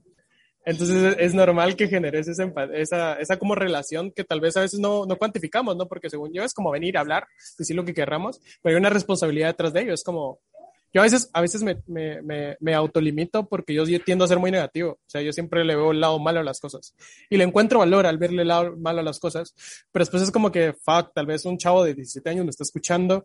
No quiero que piense como yo. O sea, hay mucha, yo, yo estoy, yo estoy al tanto de mis defectos y de cómo, cómo afectan a mi vida. Entonces, como que yo no quiero que piense como él, entonces ya le bajo un poco. Y eso también es, es cool porque pues, estás como, sos como autocrítico contigo mismo y, y es bien, bien pelado, o sea, es, es bien cool. Te quería hacer una pregunta, una pregunta antes de que ya vayamos terminando porque no te quiero robar tanto tiempo, porque ya vemos que No, eres... no, no, no, no me estás robando tiempo, solo me están interrumpiendo aquí. No, no. Ok. no, no, dale. Eh, te quería preguntar, porque ustedes pues eh, entrevistan a personas de rubros parecidos, que son los STEM. ¿Has encontrado alguna disconformidad eh, en común con las personas que, que se dedican a, a estos campos? O sea, es como, bueno, en el país no hay tanto esto. ¿Has encontrado algo que sea como que en común que digas, todas las personas creemos que esto está mal de este mundo, o sea, de, este mundo de la ciencia? ¿O, o siempre encontrás como opiniones súper diferentes? Hay de todo. Eh, de hecho, una de las preguntas que hacemos, que le hacemos a todos al final es que qué, qué creen ellos que podríamos hacer todos los guatemaltecos para mejorar o apoyar el desarrollo de la STEM en el país. Y en su momento, pues uno siempre tiene sus hipótesis, ¿verdad? Yo Ajá. pensé que tal vez todos íbamos a tirar algo así como de la política o algo así, pero no, todas han sido respuestas muy diferentes. Y creo que en ese sentido no he encontrado todavía como, no nos podría decir que hay algo en común, porque tal vez no lo hemos hablado tanto de qué es lo que hace falta en el país, así, sino siempre han sido, la pregunta va dirigida un poquito más a, a recomendar acciones que todos podamos tomar hoy, ¿no? Entonces Ujú. tal vez no, no tocamos ese tema en específico, pero lo que sí hemos encontrado que a todos nos ha pasado Ujú. es más a nivel personal. Es más ese, la carrera no lo es todo, está bien tener hobbies, está bien relajarse, está bien querer tirar la toalla, todos hemos pensado en tirar la toalla en algún momento y a ver, algunos, no quiero decir tirar la toalla porque tampoco es algo malo, sino como hablábamos al inicio, Ujú. cambiar de dirección. Si ya no te gusta esto, si ya no estás bien ahí, cambiar de dirección, está bien, es válido. Y eso lo hemos visto en casi todos los episodios. O sea, la cantidad de gente que se ha cambiado de carrera, que ha cambiado de, rumbo, que ha dicho ya no estoy bien aquí, me voy, hago algo más, o que combinan otras pasiones.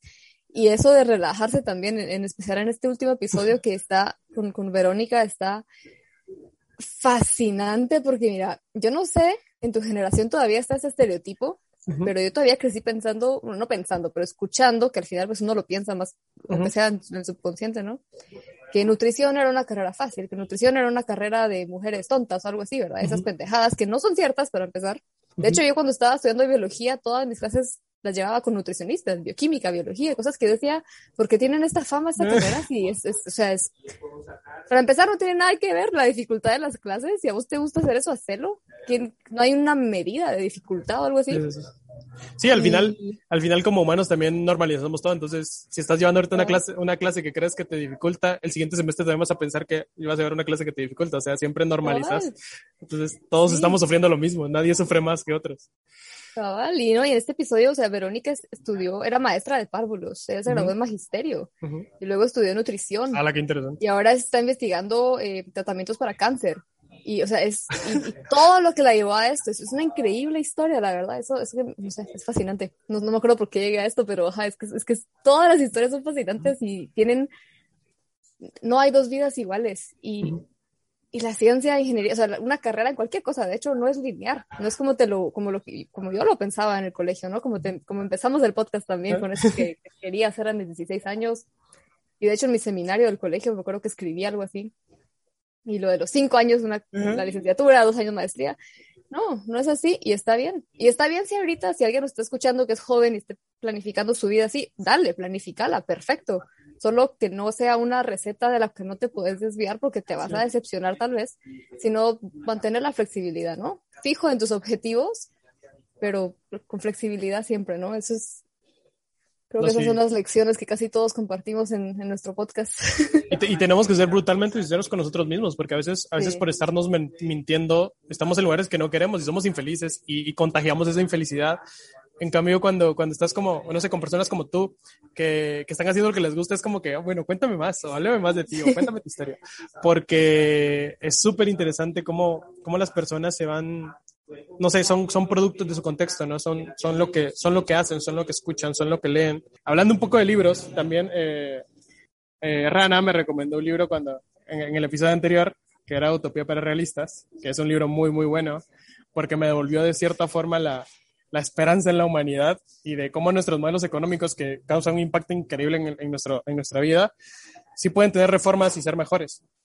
Entonces, no sé si tú ya lo leíste y quieras hablar un poquito de, de- libro. Uy, No, lo leí hace dos años, tal vez, no sé qué tanto me pueda recordar. Bueno, yo, yo lo que quería hablar dire- directamente es eh, de que tú vives en una realidad totalmente distinta, en un país, ¿me recuerdas en qué país vives? Vives en, en Suiza. Bueno, hace, no, estaba, cuando- la última vez que hablamos estaba en Austria. Ajá, hace cierto.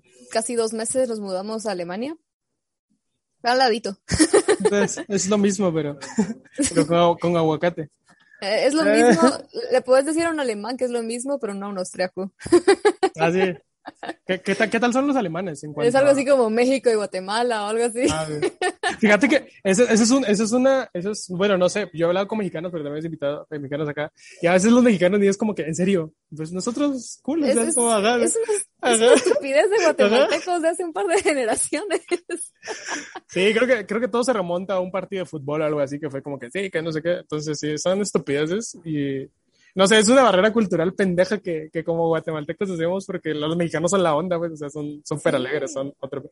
¿Y por qué? ¿Por qué los austríacos, sabes la historia por qué los austríacos no, no se identifican como alemanes o, lo- o los alemanes sí, sí se identifican como austríacos?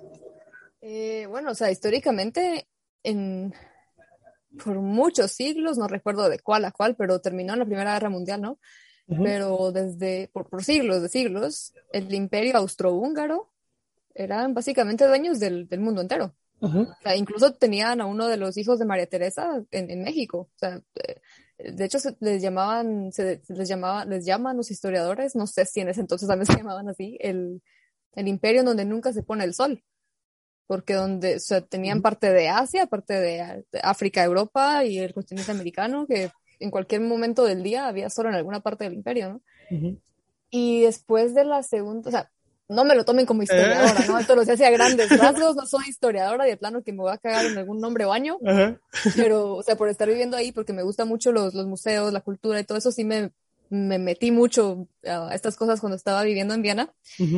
Entonces, a grandes rasgos, eh, después de la Primera Guerra, em, pues bueno, o sea, toda Europa ha seguido cambiando. Creo que en Guatemala tenemos siempre esta idea de que, bueno, Europa ya está así por hace muchos siglos, pero no, o sea, la Primera Guerra Mundial terminó hace 100 años, ¿no? Y, bueno, hace 102 años. y cabal, eh, Alemania era parte del Imperio Austrohúngaro, igual República Checa, igual Hun- Hungría, etcétera. Y algo tiene que ver por ahí ese como hueveo de territorio, querés poner así, que no me sé muy bien cómo fue la, el intercambio de territorio, esas decisiones. Y luego está el detalle de la Segunda Guerra Mundial, que Adolfito en realidad nació en Austria, es austriaco. Entonces es una cosa interesante porque, porque los austriacos, pues no, obviamente es un hecho que no lo pueden negar, sí o qué, a don Adolfo era de por ahí, pero también así como, no, qué bueno que crean que es alemán, Ah, qué bueno que el mundo crea que es alemán. Pero es, es algo, pues, similar a, a, estas A estupideces por allá, a cosas de guerra, historia y territorio. No sé qué tanto tenga que ver el fútbol por aquí, pero... Porque sí, o sea, claro, el fútbol es una fiebre en todas partes, pero aquí no, es- no lo he visto todavía tan loco como allá. Pero tal vez tenga que ver porque no me muevo en esos círculos.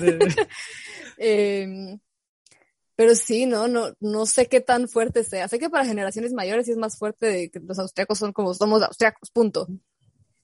Y cabal a los alemanes les da igual. Así como, sí, ajá, o sea, es Austria. Pero los otros sí se lo toman un poquito más en serio en mi experiencia con, la, con los austriacos que conocí en donde el tema surgía.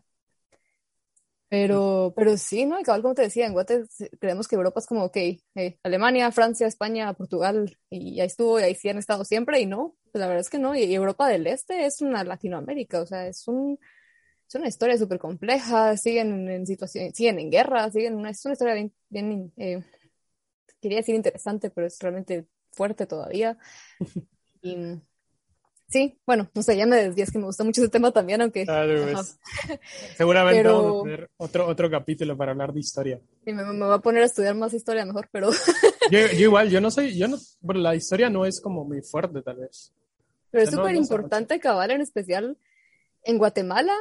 Yo creo que a, a la fecha casi ningún colegio aprendemos historia de Guatemala. Yo en el colegio aprendí más historia de Norteamérica de Europa que la nuestra. Y creo que es por diseño, ¿no? Porque les conviene que no sepamos todo esto. Y, y la que sí sabemos es bien a grandes rasgos, ¿no? No sé qué tanto como- sea en, en tantos colegios, pues, pero, o sea, mi colegio realmente es buena educación, es de los buenos, diría yo, en muchas cosas, pero la historia de Guatemala sí fue así pinceladas de quinto bachillerato y estuvo. Sí, la, la memoria histórica es súper importante para no cometer los mismos errores que cometimos en el pasado y, y seguramente hay mucho, mucho que mejorar en el sistema educativo, no solamente eh, hablando de, de, de historia, sino un montón de conceptos. Pues, o sea, yo siempre tengo la frase de que quieres enseñarle a alguien cierta cosa, pero no sabe ni sumar ni multiplicar bien, ¿no? Hay cosas que, que hay un montón, hay un montón de cosas que, que arreglar. Yo, yo por lo menos estudié en sistema público la primaria, fue horrible, pues, o sea, o sea, no, no fue una experiencia de las, de las más enriquecedoras en mi vida. Y, hay, y no sé, hay muchas cosas que cambiar. Y, y, y tal parece que a nadie le interesa tampoco. O sea, es como, a mí me da mucha, mucha rabia que, que el país se, se, esté, se esté sintiendo cool por el hecho de que le dan alimento a los niños en la escuela, pero, pero no pasa nada más. Y, y, y totalmente de acuerdo. O sea, no puedes enseñarle a alguien con el estómago vacío, pues. Pero, o sea, creo que tenemos que tener la mira en un montón de aspectos súper importantes y nos estamos centrando solamente en uno, ¿no? Pero sí. Sí, cabal. No, y son muchos aspectos que están bien interrelacionados, ¿no? Pero sí, definitivamente lo de lo del acceso a la alimentación es incluso dentro de los programas o dentro de la, la idea de los objetivos de desarrollo sostenible. Eh, bueno, tal vez, no sé, no, no quiero meterme mucho a eso, pero o sea, todos los objetivos de desarrollo sostenibles fueron diseñados, cabal, o sea, uno está relacionado con, con muchos otros más. Todos tienen una relación, in- in- ¿cómo se llama? Intrínseca. intrínseca, mm, no intrínseca, No, pero o sea que no puedes separar. Exacto, eso. Y, y aún así, hay algunos estudios y, y pe- personas que dicen que lo, hay muchas personas que creen que si atacamos primero el de la hambruna y el acceso a una alimentación saludable en niños y en madres, en mujeres embarazadas, con ese los demás empiezan a solucionar poquito a poco. Y que, que ese es como que el, el principal, dicen algunas personas, y la verdad es que estoy, estoy muy de acuerdo con eso, no sé, no como a, a un análisis profundo, pero sí creo que eso, pues, o sea, sin eso, ¿qué más te va a importar? Y es lo mismo, eso pasa, eso lo hablamos mucho en, en biología de la conservación también, o sea, como, en especial en conservación en países como el nuestro, ¿cómo vas a ir a una comunidad X y en cualquier lugar que, que, tal vez no hay mucha seguridad alimentaria y que la gente no sabe si el día siguiente va a tener desayuno, almuerzo y cena. Uh -huh. Y vos vas ahí a decirle que por favor no mate a la iguana. O sea, ¿qué, qué onda? No. O sea, eso, eso, no está bien. Eso es una. O sea, eso. No. Sí, es que son problemas sistemáticos que están uh súper relacionados y, y, hay un montón. Fíjate que cabal, de esto hablábamos con, con, con Gabriela Asturias, que deberían de visitarla a su podcast, es una crack, o sea, sí. es de, la, de, las personas más interesantes que, que he conocido. Y ella hablaba de, de, de, este problema de que iba a las comunidades a llevar programas y la madre era como que, ¿qué venís a hacer aquí? Vas a venir a hacer lo mismo que hicieron 10 fundaciones que vinieron anteriormente, que solo mm. te vienen a decir que tu agua está sucia y que no la tomes y después, dos meses después, cuando termina el programa, se van. O sea, es, es, una onda de... Es, a las que es bien complejo y bien desilusionante, y, pero y eso no sé. tiene mucho que ver con de dónde viene la plata y un mal manejo de proyectos y administración de proyectos. Muchas veces no es la culpa específicamente de los investigadores, sino que al final muchas veces es el financiamiento sí. y, y las, los límites que te ponen con el financiamiento, ¿no? Y muchos proyectos que no contemplan, ok, ¿cómo le vamos a dar seguimiento a esto? ¿Cómo vamos a ver si funcionó o no? Si capacitaciones, etcétera que yo creería que está cambiando, pero no sé si sea solo mi percepción de los pocas, pocos ejemplos que conozco, pero, pero sí, y eso se ha hecho por mucho tiempo y fue también un problema, también por eso es que hay mucha gente que cree que los conservacionistas somos unos locos a abrazar árboles, cosa que ya no es así desde hace mucho tiempo. Ese, porque así se empezó, o sea, y empezaron gringos o, bueno, perdón, estadounidenses o norteamericanos uh -huh. y europeos que se dieron cuenta que se pasearon en todo y que hay que arreglar algo y mejor conservemos los bosques tropicales porque son el pulmón del mundo. ¿va? Entonces, ¿qué hicieron? Llegaron los blanquitos a países como el nuestro a decirle a la gente qué hacer. ¿Con qué autoridad? O sea, es, o sea no es una estupidez. Y, y en cierta forma, o sea, es análogo a lo que acabas de decir, ¿no? Al ejemplo que, que ella te daba también. Y lo mismo hacemos en Guatemala, por ejemplo los capitalinos en el interior, que creemos que tenemos que ir como El Salvador y no, o sea, no, hombre, así no funciona la cosa, así no se va a arreglar nada y, y no tenemos las respuestas. A mí me da risa también como hay capitalinos que, ay, quiero enseñarles lo que es el desarrollo, mira lo hecha mierda que está la ciudad, mano. no, hombre, es que con, así, así, no es la con cosa. Con estos drenajes bien de huevo. Sí. no, sí, hay, hay un montón de cosas que arreglar, hay muchos problemas que solucionar, hay muchas cosas de qué quejarse aún, sí. hay muchas cosas que exigir y, y estuvo súper cool. Muchas gracias por, por aceptar venir al podcast otra vez, a pesar de la Hombre, distancia. Te quería compartir una última cosa, Ajá, ahorita no, que me sí, acuerdo. Del, del, libro que mencionas. Ah, en sí, alguna parte creo que el autor menciona el, esta idea del, ¿cómo se llama? El income, ¿qué es income? Es el, el ingreso... ingreso no, básico. Universal básico. Ingreso universal básico, eso. Uh -huh. Aquí en Alemania, vos, hay una, hay una gente que está experimentando con esto. Entonces puedes aplicar cada mes, Ajá. sueltan creo que 8 o 10, eh, o sea, ganan 8 o 10 personas al uh -huh. azar. Puedes aplicar solo en la página web, pero del momento solo en Alemania. Si vivís en Alemania, no hay requisitos de, de dónde sos ni nada así, solo que vivas aquí, sí, que tengas una dirección registrada aquí y entras a, a, este estudio. Entonces lo que hacen es que te dan mil euros al mes por 12 meses y cada mes tienes que llenar un, una encuesta de cómo te sentís, qué estás haciendo con este extra tiempo o extra dinero, lo que sea. Entonces, ajá, no sé. Me parece no, sí. y, y, funciona solo a puro crowdfunding, a puras donaciones. O sea, la gente solo quiere ver qué pasa. Entonces, a puro crowdfunding, ya llevan desde el 2014 con este estudio, ya casi los 10 años. Yo ahí cada mes estoy ahí refrescando como, quiero participar en este por favor, denme mil euros al mes. No, sí, está bien cool. Y, lo, y a mí me encanta la forma en la que lo aborda el, el, autor en este libro, porque siempre da ejemplos prácticos, o sea, de la historia. O sea, todos estos modelos ya fueron testeados en el pasado y es como tiene resultados súper cool, pero después te de. Ajá, tiene sus resultados súper increíbles y después la Mara los empieza a echar de comunismo y ahí se terminan las, las, las iniciativas, ¿no? Y es bien feo. Fíjate que yo, yo tengo una teoría de que en algún punto, como sociedad, vamos a llegar a, a, a, al punto, para la redundancia, de que nos vamos a dar cuenta de que estamos bien pendejos y que el dinero no es tan importante como creemos. Y, y ya, va a ser, el dinero va a ser como algo así como, bueno, o sea, que todos tengan las mismas oportunidades, porque es una, es una pendejada, o sea, para, para mí es súper chocante la idea de que mientras estamos desarrollando inteligencia artificial, estamos mandando gente a Marte, estamos mandando gente, estamos trabajando para enviar gente a Marte, estamos enviando, estamos creando super cohetes super cool, al mismo tiempo hay personas que están muriendo de hambre, pues, o de diarrea, o de cosas como estas en, en, en, nuestro, en nuestro mundo. Es, es, es, como, fuck, ¿qué nos pasa, no?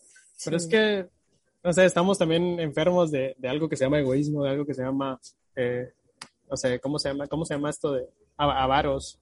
Gente que está sedienta de dinero y de poder, que no deja que las demás personas estemos en la, en la misma, en la misma página, ¿no? Que partamos del mismo punto. O sea, yo no soy partícipe de la idea de que todos deben tener lo mismo. Eso es, eso es, para mí es una idea tonta.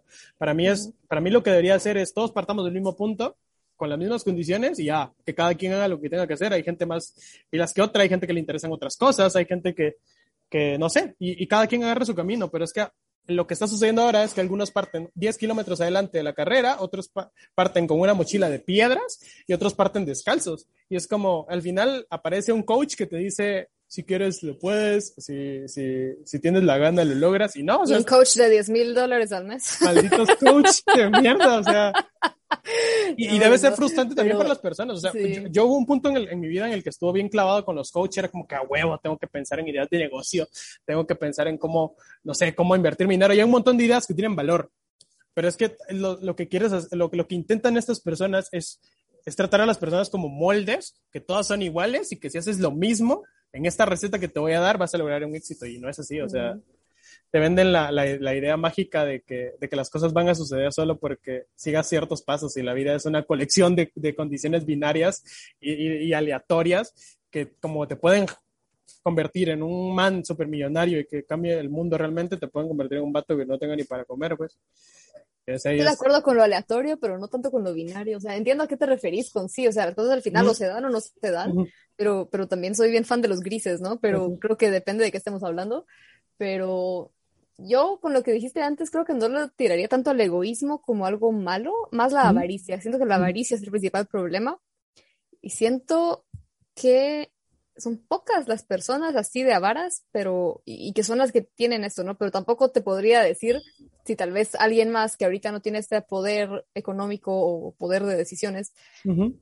si tuviera eso, también se convertiría en una persona tan avara o sería alguien, pues, no sé, generoso y que buscaría también que todos eh, tuvieran acceso a las mismas oportunidades que tampoco estoy tan de acuerdo que sea desde, desde dónde partimos necesariamente. Obviamente sí tiene un, uh -huh. importa bastante, pero también que, que a lo largo de todo lo que cada quien vaya, independientemente de dónde se partan o partamos, que todos contribuyamos a garantizar que, espérate, ¿escuchas ruido ahí?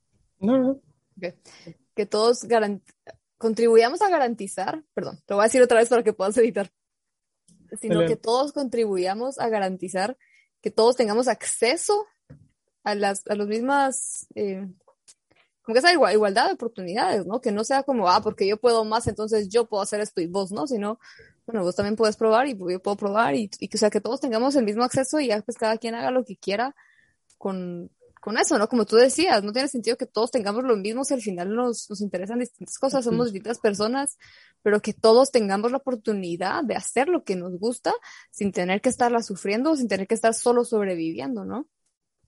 Es complicado, ya nos pusimos filosóficos y creo sí. que tampoco estoy, tampoco estoy 100% de acuerdo con lo que yo acabo de decir, porque siento que es muy gris, hay más grises no, ahí. Sí. No, sí, fíjate que también está, está bien pendejo la idea de que si, si, haces algo te tachan de comunismo, de comunista o de capitalista, o sea, mm.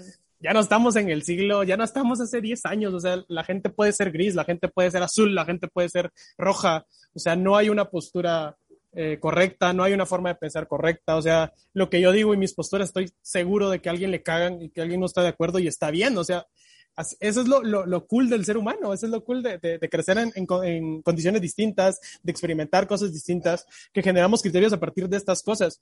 Y lo que no está mal, lo que no está bien, desde mi punto de vista, es no tener los, los oídos lo suficientemente abiertos para escuchar los testimonios y las historias de estas personas. O sea, yo en este podcast he hablado con gente que piensa distinto a mí, que tiene otros, otras formas de ver el mundo, pero está bien cool que nos expongamos a, al proceso de conversación con ellas porque construimos a partir de, esos, de, esas dos realidades. O sea, yo construyo a partir de tu realidad, de lo que tú crees, de lo que tú eres.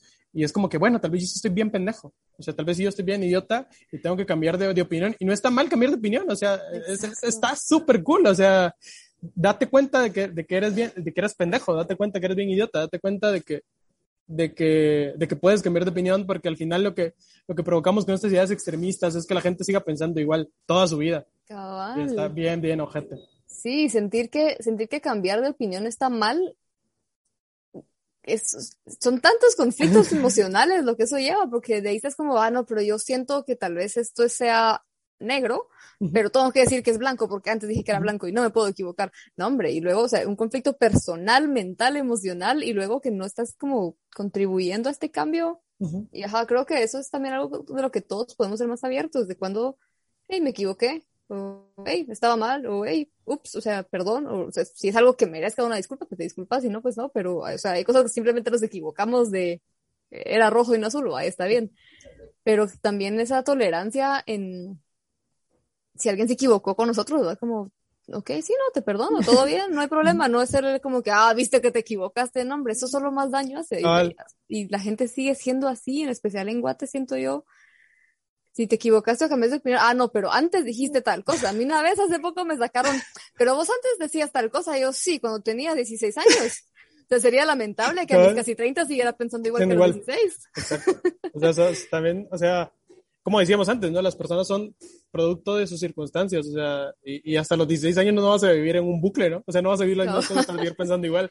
Entonces, sí, seamos tolerantes con las personas, eh, entendamos que, que, está bien cambiar de opinión y de hecho es de sabios cambiar de opinión y, también estemos dispuestos a escuchar a personas que tienen eh, realidades o, o, o, opiniones distintas a las nuestras, porque nos hacen crecer. Y, y, y, también está bien, bien cool analizar esto desde el punto de vista de las redes sociales, porque las redes sociales perpetúan tu condición. O sea, es como que, como lo que tú decías, que te tachan de que una vez dijiste esto, entonces seguís, tenés que seguir respaldando tus ideologías o tu forma de pensar igual o, o encontrando eh, como argumentos que te sigan que te, que te sigan eh, respaldando tus posturas para mentirte a ti mismo. Y es por eso que existen los terraplanistas, la gente que tiene opiniones bien radicales, porque la gente los empezó a, a, a, debatir o empezó a hablar con ellos y como no encontraron respuestas, empezaron a, a consolidar, digamos, sus opiniones a tal punto de que están dispuestos a morir por ellas. Y no es así, o sea, está bien cool. Eh, y yo tengo un, un, un, una entrada en mi blog que se llama, eh, creo, que, creo que el título es como muy muy como tosco y por eso es que no mucha gente lo leyó, pero el trasfondo era que, y el título es, el mundo necesita más gente estúpida o consciente de su estupidez y menos idiotas. Y mi, y mi digamos, mi, sí está como algo bien, bien tosco, pero lo quería dejar así porque para mí una persona estúpida es alguien que, que sabe que está mal, o sea, alguien que está haciendo algo malo y se da cuenta de que está mal. Y alguien idiota es alguien que hace, que sabe que está haciendo algo mal, pero porque no quiere cambiarlo lo sigue perpetuando. Entonces, es lo mismo, o sea, yo, yo, yo me siento súper cómodo diciendo que soy estúpido, porque es como que estoy aceptando mi condición de estupidez y, y, y, al mismo tiempo estoy haciendo un convenio conmigo mismo para salir, dejar de ser estúpido. Pero si me convirtiera en un idiota es como, no me importa lo que penses, yo sigo pensando esto. Entonces es como, y ahí también hay un conflicto bien, bien interesante de, de, de, de lo que es la libertad de expresión, creo. O, o, porque, o libertad de pensamiento. Porque a veces a veces excusamos nuestra estupidez con ello. Es como, bueno, o sea, si tú tienes una opinión distinta a la mía, no me importa, aunque la mía sea real, no me importa porque hay libertad de expresión y libertad de pensamiento. Que creo que hasta, no, no, no es tanto ese concepto, que, pero, pero, pero sí. también hay gente que confunde opinión con, con que el sol está donde está, pues, con, con hechos. Es eh, también algo que todavía no, no, entiendo, todavía no, ni siquiera sé cómo debatir algunas cosas que digo, es que la persona no está equivocada. Lo que pasa es que esto no es una opinión, o sea, eh. no, no, sé cómo explicarlo, pero sí, hay cosas que yo solo no... Sí, todos deberíamos de poder ex expresarnos, todos tenemos derecho a tener nuestras opiniones, pero una opinión es una opinión. no todos tenemos que estar de acuerdo y una opinión no es... Eh, la Tierra no es plana y lo hemos visto. o, o, no sé, o sea, es que no sé. Esto se, te podría dar 20.000 ejemplos uh -huh. y cada uno peor que el otro, más controversial y más... Es que es una estupidez, no sé, ahorita, y con, con, con lo de las vacunas ahorita. Sí, sí también salió a relucir. Sí, y a veces también hasta de gente que, que uno no se hubiera imaginado, no sé. Y no sé, yo, o sea, en algún momento yo vi algo antivacunas de una persona con la que yo era mi pareja de laboratorio en, en algún momento en química orgánica. y sintetizamos azúcar, una molécula de azúcar a partir de químicos que por sí solos no, eh, no son, dañinos, pero tras estos procesos químicos creas algo que te puedes comer. Y así es un montón de cosas que están en el refrigerador de todos en este momento, por si no lo sabían. Y esta persona que, que a la par mía hizo lo mismo, estaba compartiendo algo de que como lo sintético y lo hecho en el laboratorio es, o sea, cosas que no entiendo yo cómo es que estudiamos orgánica juntas y ahora estaba diciendo estas cosas. No es algo que leí en un libro, es algo que ella hizo y que hasta nos comimos, ¿me entiendes? En retrospectiva, eso fue una muy pana práctica de laboratorio, no digo que comido, pero, pero, ¿me entiendes? O sea, y, y, yo no entiendo cómo es, o sea, mi punto es que gente educada también cae en estas cosas gente, no tiene nada que ver con, hay gente que dice, ah, es que como no tienen educación, no, no tiene nada que ver. Hay gente que no ha tenido acceso a la educación formal y que es muy pilas y muy inteligente. No tiene nada que ver con el acceso al colegio, universidad. Y hay gente que ha tenido acceso a ese tipo de educación. Y que aquí está el ejemplo, pues, ¿qué, onda, pues? O sea, no aprendieron nada. no, sí, es, es que, ah, es que el mundo y la sociedad es muy interesante por esto, porque no somos predecibles. O sea, es como, a ver, yo, igual lo mismo, era como que mucha mara que era como que prociencia, que sí, que no sé qué. Ah, no, no se vacunen. Y yo como, puta, ¿qué? ¿Ah? ¿Estás hablando en serio? No, sí, ahí, ahí, se dejan llevar por las, por las cadenas de WhatsApp. Queremos que se hayan quedado en Messenger. Sí, no, y deja eso de, o sea, si alguien tiene dudas de las vacunas, se le está pasando la está en todo su derecho, todos tenemos, tenemos todo el derecho de dudar, de preguntar, de tener respuestas, etcétera, eso está bien. Pero la cantidad de gente que está dando recomendaciones médicas, o sea, ¿qué es eso? No, incluso a mí una vez me dijeron, vos que sos bióloga, yo, sí, sí, soy bióloga, yo no tengo nada que ver con inmunología, yo no estudié virología, yo no te voy a, yo no soy médica, no te puedo decir qué hacer. Lo que te puedo decir es, mira, lee y anda a preguntar a tu médico, pues. Yo no te puedo decir que sí o no te vacunes, te puedo compartir por qué yo voy a decidir, decidí vacunarme, sí, pero no te, y la cantidad de gente que está diciendo no se vacunen, eh, como una recomendación o una orden, es preocupante, ¿no? O sea, esto también es muy, es un gran problema de sociedad, siento yo. Pues, no, sí, y fíjate que también... Cualquiera se cree con la autoridad de hacer eso, no. Exacto, y lo que tú decías, o sea, alguien estudia, o sea, tú, tú, le, tú le crees a las personas estudiadas, es como que, ah, él estudió tal cosa, él sabe de plano, voy a creer en él porque le damos mucha, le atribuimos mucho valor al hecho de tener un título universitario, una maestría un doctorado. Entonces se vuelven figuras de autoridad, ¿no? Mm. Y lo, lo, lo, pisado es que son, son ideas pendejas, ¿ves? O sea, son, son posturas idiotas y hay una responsabilidad detrás de ello, ¿no? O sea, la persona que te está diciendo que no te vacunes no va a ir a tu funeral. no te quiere. es como, no es alguien que, que, se preocupa por ti, solo, solo está compartiendo su, su postura que no está mal. Lo que está mal es que comparta posturas pendejas, ¿no? Y cosas que te van a hacer daño al final, pero Ajá, o sea, es como... Hay mucho de responsabilidad en todo esto, sí. Y que muchas personas no, no piensan, o tal vez no pensamos, porque tampoco voy a decir que yo siempre estoy pensando en, en, la responsabilidad detrás de cada cosa que digo, no, no, como debería, pero, pero sí, o sea, es, es algo que tenemos que recordarnos más, ¿no? Pongamos un post-it en nuestra cama todo el día, todo el tiempo, mejor, todos. Porque sí, es, eh, incluso como decías, que un, doctorado no significa que lo sabes todo. Un doctorado significa que sabes un montón de una cosita bien chiquita que estudias y punto, ¿me entiendes? Y no te da la autoridad de estar dando recomendaciones, incluso en la comunicación científica esa es otra parte, va a considerar esta responsabilidad de hasta, hasta qué punto puedes hablar como comunicadora y decir como esta persona estudió esto y dijo esto, y hasta qué punto puedes hablar como científica, que son cosas distintas. Totalmente distintas. Y en especial cuando tocas temas que no son lo que tú estudias, que está bien hablarlo como comunicadora, pero hay cosas que podés decir, cosas que no debes decir. Y son muchas cosas a considerar y creo que es, lo mismo en cualquier comunicación de cualquier cosa, no solo comunicación científica. Toda esa responsabilidad de tal vez quise decir algo de cierta forma y luego alguien lo malinterpretó de algo que yo jamás pude prever y también hacerse responsable de eso, ¿no? No, no solo salir a la defensiva como yo jamás dije eso, no, sino así como, ah, tiempo, mira, bueno, ups, la cagué, a lo que me quería era esto, porque también está bien, como ya hablamos, ¿verdad? está bien tener, o sea, aceptar tu estupidez, está súper cool.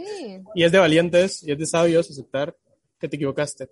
Pero bueno, ahora sí, creo que ya, ya te quise bastante ya tiempo. Nos pelamos. Ya, no, no, no, Yo por mí podía pasar hablando aquí contigo mil Sí, horas. igual. De hecho, los episodios que hiciste con Brydon y el solo de, de Proust, creo que por ahí fue cuando te empecé a chingar de vos, sí quiero hablar con vos. No, no, sí, sí, sí. O sea, está bien cool. Me, me, me me agrada mucho porque, ex- no sé, expresiones como esas o detallitos como esos te hacen pensar que, los, que estás haciendo algo bien, ¿no? Y, y te motiva un montón a seguir, porque a mí, cuando Brydon se fue, para mí fue un golpe súper fuerte. O sea, para mí fue como que, puta, bueno, ahora solo yo.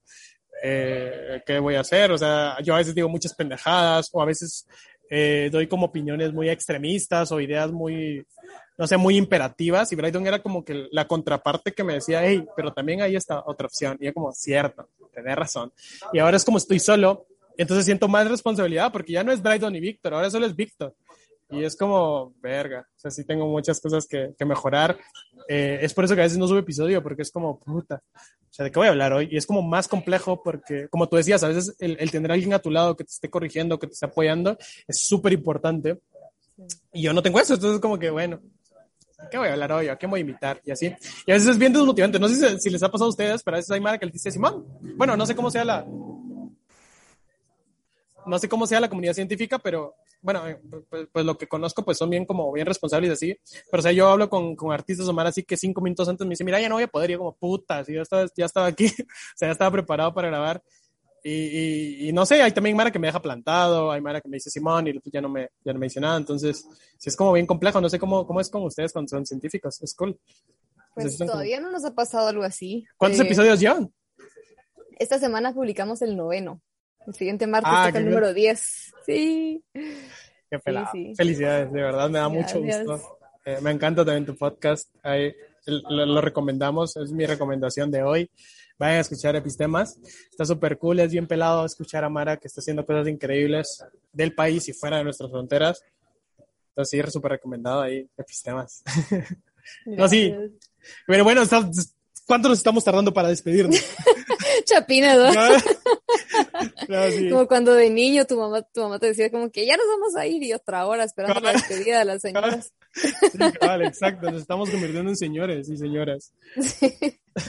No, sí. Pero no, sí, de verdad, súper agradecido contigo. Gracias por darme tu tiempo. Igual, Gracias gracias, por- por, la invitación, qué alegre estuvo. O sea, es que es tu casa. Puedes venir aquí las veces que querrás. Podemos hablar de lo que querrás. Te agradezco mucho. Te felicito también por tu podcast. Ya te lo he dicho. eh, está súper increíble. Está súper cool. Ya, ya vi que empiezan a hacer cosas con el Ministerio de, de Investigación de aquí de Guate.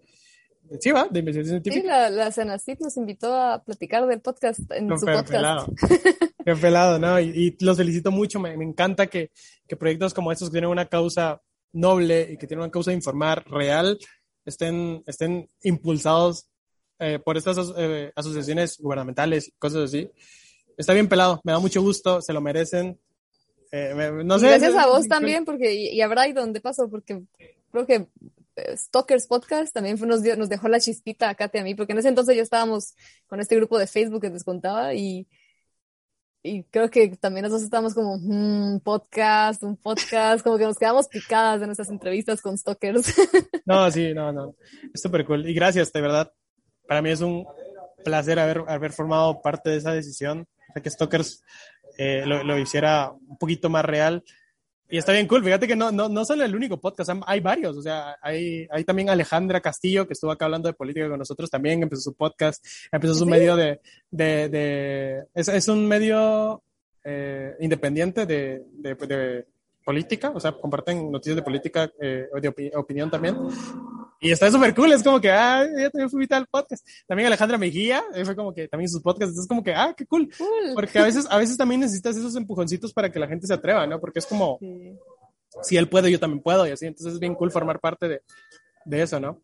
cabal, Entonces- sí, y, y lo del podcast siento que cabal ese empujoncito, esa oportunidad de ser parte de un podcast una vez que ya te deja picado, porque a mí sí me ha pasado con algunos amigos que les mencionaba de nuestro podcast antes de lanzarlo, porque al principio necesitábamos entrevistas de gente que confiara en un proyecto que aún no existía, ¿no? Entonces fuimos con amigos y amigas y muchos me decían, pero yo quién soy para estar hablando ahí y ese, ese sentimientito de, de yo no soy nadie, yo no he hecho nada y nada que ver, o sea, todos, Lógica. o sea, la gente no se da cuenta de lo fascinante y única que es su historia y cabal, de invitarlos a algo así, les das empujoncito de, hey, tiempo, yo puedo y también como que le alimentas el ego a la gente en una forma bien bonita Ajá.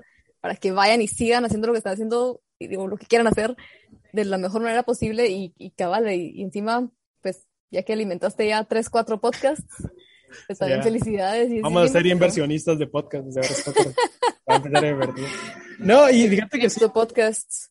es, es bien pelado. O sea, Se fue bien estúpido, ¿ah? perdón. ¿Cuál? ¿Cuál? ¿Cuál? No, no escuché. Solo dije cripto podcast. No Ah. sé por qué. Vamos a empezar a invertir. Así No. de poco entendí lo de las criptomonedas. Ah, ahí vamos a hablar de esto. Cuando me inviten a su podcast, vamos a hablar de criptomonedas. Es, es un tema súper interesante. Bien, cool. No, pero, ¿qué te iba a decir? Te iba a decir algo, ya cerrando. Ah, no, no, no. Cerrando por tercera vez. Sí, ya cerrando por tercera vez. Eh, una vez me invitaron a uno de estos espacios de, de Twitter Space para hablar, que son como los, el, el Clubhouse de Twitter, en el que hablas con personas que se unen a, los- a las llamadas y me preguntaban que cuál era lo, lo, lo, más cool del, del podcast. Y yo les decía que, que está bien cool ser una ventana o un micrófono para las personas que quieren hablar, porque a veces no se dan estos espacios para compartir lo que, lo que quieres decir. Y, y, y esto va relacionado con lo que tú decías, que a veces las personas creen que no tienen nada que decir, pero cuando les das el medio es como que, fuck, cierto, sí tengo una voz, sí tengo algo que decir, sí tengo algo importante que compartir. Y está bien pelado porque ahí se empiezan a crear estos, esta como que confianza o este ego súper cool de, de empezar a compartir lo que creen con derribando esta, esta barrera de, de timidez o de, o de, no sé, de, de- de- del síndrome del impostor, porque a mí también me ayudó un montón el podcast al síndrome del impostor, porque fue como que a veces me llegaban, me llegaban comentarios de vos, qué pelado tu podcast, y de Mara que yo ni conocía, y es como que, ay, gracias. Ah, eh, yo, yo, yo no pensé que fuera tan bueno, y, y está bien pelado. Eh, entonces, sí, con eso, con eso queríamos cerrar. Si querés, te hago la última pregunta ya para que nos vayamos despidiendo. Creo que la última vez que viniste al podcast te preguntamos cuál fue el, peor consejo que te han dado. Nos hablaste de, de la divulgación. Hoy quisiera que, que nos compartieras cuál ha sido el mejor consejo que te han dado y cómo, cómo lo has ido eh, desarrollando y ejecutando. Hmm. Ah. Pues, uno de los mejores, pues. Consejo. Uy, sí, no sé, me, quedé en Pues, blanco ahorita un poco. o pero un consejo que quisieras dar. No, de hecho sí tengo una, una respuesta bonita. Hace poco, hace como un mes, eh, una persona, de, de- maestra, de- creo, creo que maestra, no sé si directora de mi colegio ahorita, que, que bueno, que en su momento pues ella también estaba ahí cuando yo estaba estudiando todavía, me pidió que hiciera un video para motivar a estudiantes de mi colegio ahorita a seguir ciencias. Cuando estaba de pensar en eso, empecé a revivir todas mis cosas de colegio y me recordé cabal de un consejo que me dio la, la maestra que fue mi, no sé cómo, cómo, cómo llamarle, como que asesora de mi temario. Mi temario era algo de, de suelos y minería y de química. En ese- cuando empecé mi temario yo pensé que iba a estudiar ingeniería química, de hecho. Eh, y no me acuerdo qué secciones tenía, pero era la parte como química y de geología de suelos y cosas así bien básicas y bien directas al grano de lo que estaba haciendo. Y eso es lo que ella me había dicho que hiciera, ¿no? Así como esos son sus, sus temas, investiga sobre esto y escribí sobre esto, órale, va. Pero yo me piqué y le agregué una parte al inicio de historia, ¿va? De la historia de la minería en Guatemala y, la- y los estudios que, que yo encontré en ese entonces, o lo que yo en ese entonces consideraba estudios, ¿no? No sabía tanto de cómo buscar estudios científicos todavía. Em, y me, no sé, me, me encantó. Y aparte que siempre fue, siempre fui muy fan de las computadoras y aprender cosas así que también me, me metí a aprender cosas básicas de Word, pues, pero cosas que no muchos saben de cómo, eh, o sea, como que la tabla de contenidos y todo eso, que no es solo un botón para hacer que funcione bien, ¿verdad? Y todas estas cosas. Y lo hice así bien bonito, según yo en ese entonces. Y esa maestra, pero o sea, yo porque, por picada, porque siempre me ha gustado como darle esa mía extra, extra. digamos. Ujú. Y ella en su momento me, me llamó y yo pensé que nos estaba llamando a todas las de química. Entonces les dije a todas mis colegas, como, venga, venga, nos están llamando. Y cuando llegamos, ella, ella así como, ay, no, no, qué pena, era solo María René, por favor. Y así como, hijo, la que hice mal. y luego me dijo, mira, te quería felicitar. Este es el mejor trabajo que he visto de, de temarios y yo no te pedí ni la mitad de esto y estoy fascinada y seguí así, por favor, aunque nadie te lo pida, vos seguí dando más, dando todo lo que vos creas correcto, porque a mí ni siquiera se me hubiera ocurrido pedirte esto. Y eso que ella me dijo de que aunque no me lo pidan, aunque nadie lo espere, yo siga haciendo lo que yo crea que se debe hacer y que esté bien. Eso creo que es el mejor consejo que me han dado y que, que siempre mantengo y siempre he intentado hacer. Tal vez no siempre, tal vez he fallado, sí, claro, pero sí lo, lo intento porque sí, detesto la mediocridad y cuando he tenido que hacer cosas con, que dependen de alguien más y está, a mi opinión, mediocre, ¡ah! es frustrante y, e intento no hacerlo de mala onda, entonces sí como que mira, pues ayudo, apoyo para que las cosas se mejoren, pero a veces pues simple sencillamente las cosas tienen que pasar y es un poco frustrante, pero pero sí intento hacer eso en todo lo que hago, la verdad, que si yo creo que está mal, pues arreglarlo y intentar hacerlo, dar lo mejor de mí siempre y hacer lo mejor posible. y siempre la tengo a ella, es, no sé, tengo tantas maestras del colegio en mi mente, siempre es bien bonito, así tantos años después. Así los, los, maestros, creo que solamente algunos tienen idea del impacto que pueden causar en, en sus alumnos. Igual tengo profesores sí. que en el momento que, es de las profesiones más importantes, si me preguntas, y, y sí. creo que no todos están tan conscientes de eso. Sí, sí, sí, son, son súper Yo me recuerdo que yo escribía mal cuando, cuando entré al colegio, cuando entré a, a, básicos, y hubo un profesor que dijo, si yo logro que usted dude antes de escribir cuando escribe, antes de escribir cuando... Perdón, vamos a repetirlo. si, si yo logro hacer que usted dude antes de escribir, yo habré logrado mi acometido. Y desde ese día trato de escribir lo mejor que puedo. Y para mí fue increíble porque él no sabe, bueno, yo, estoy, yo sé que él está consciente de lo que, lo, lo, que impacta en la vida de las personas, pero él no sabe que desde ese punto yo empecé a escribir bien. Y fue como que él alimentó mi pensamiento crítico, la lectura, yo no leía nada y él, él me impulsó un montón a leer. Y fue súper importante. Saludos al profesor Rocael, le mando un abrazo, es un crack. Saludos, sí. Karen. Saludos también a Karen. Porque sí, sí. Qué cool, qué cool que hayan personas así en, en, en, el sistema educativo. A veces nosotros de jóvenes no lo notamos, pero ya cuando estamos a este punto es como que, puta, él fue el que me, él fue el que hizo que hoy fuera en este aspecto lo que soy ahora. Pero sí, bueno, te agradecemos un montón. Ahora sí, gracias por aceptar nuestra invitación. Te felicitamos un montón por Epistemas, lo recomendamos. Vamos a dejar el enlace aquí de Epistemas en el episodio para que vayan a escucharlo. Vayan a conocer gente super crack como Rana. Y no, te agradezco un montón, gracias, de verdad. Espero que, que sigamos siendo amigos. Yo también te considero una amiga súper importante. Has sido, so, no sé, siempre sos un ejemplo para mí desde que te conocí, al igual que fuera Weir, al igual que Andrés, al igual que Gabriela. Todas las personas que han venido aquí al podcast para mí han sido una, una influencia súper importante. Me he dado cuenta de, la, de que la gente puede ser increíble, me han dado más esperanza para vivir, me han dado esperanza para la sociedad. Y sí, te agradezco mucho. Espero eh, sigas creciendo, siga creciendo el podcast. Eh, ¿Cómo te podemos encontrar en redes sociales? ¿Cómo podemos escuchar tu blog? ¿Cómo podemos encontrar Epistemas? Contanos. Epistemas está en todas las redes y plataformas de podcast como Epistemas, así como se escucha. Y a mí como ah, mi apellido siempre ha sido un dolor para deletrear, pero bueno, B-R-A-E-U-N-E-R-D en Instagram principalmente y mi blog es lo mismo.com.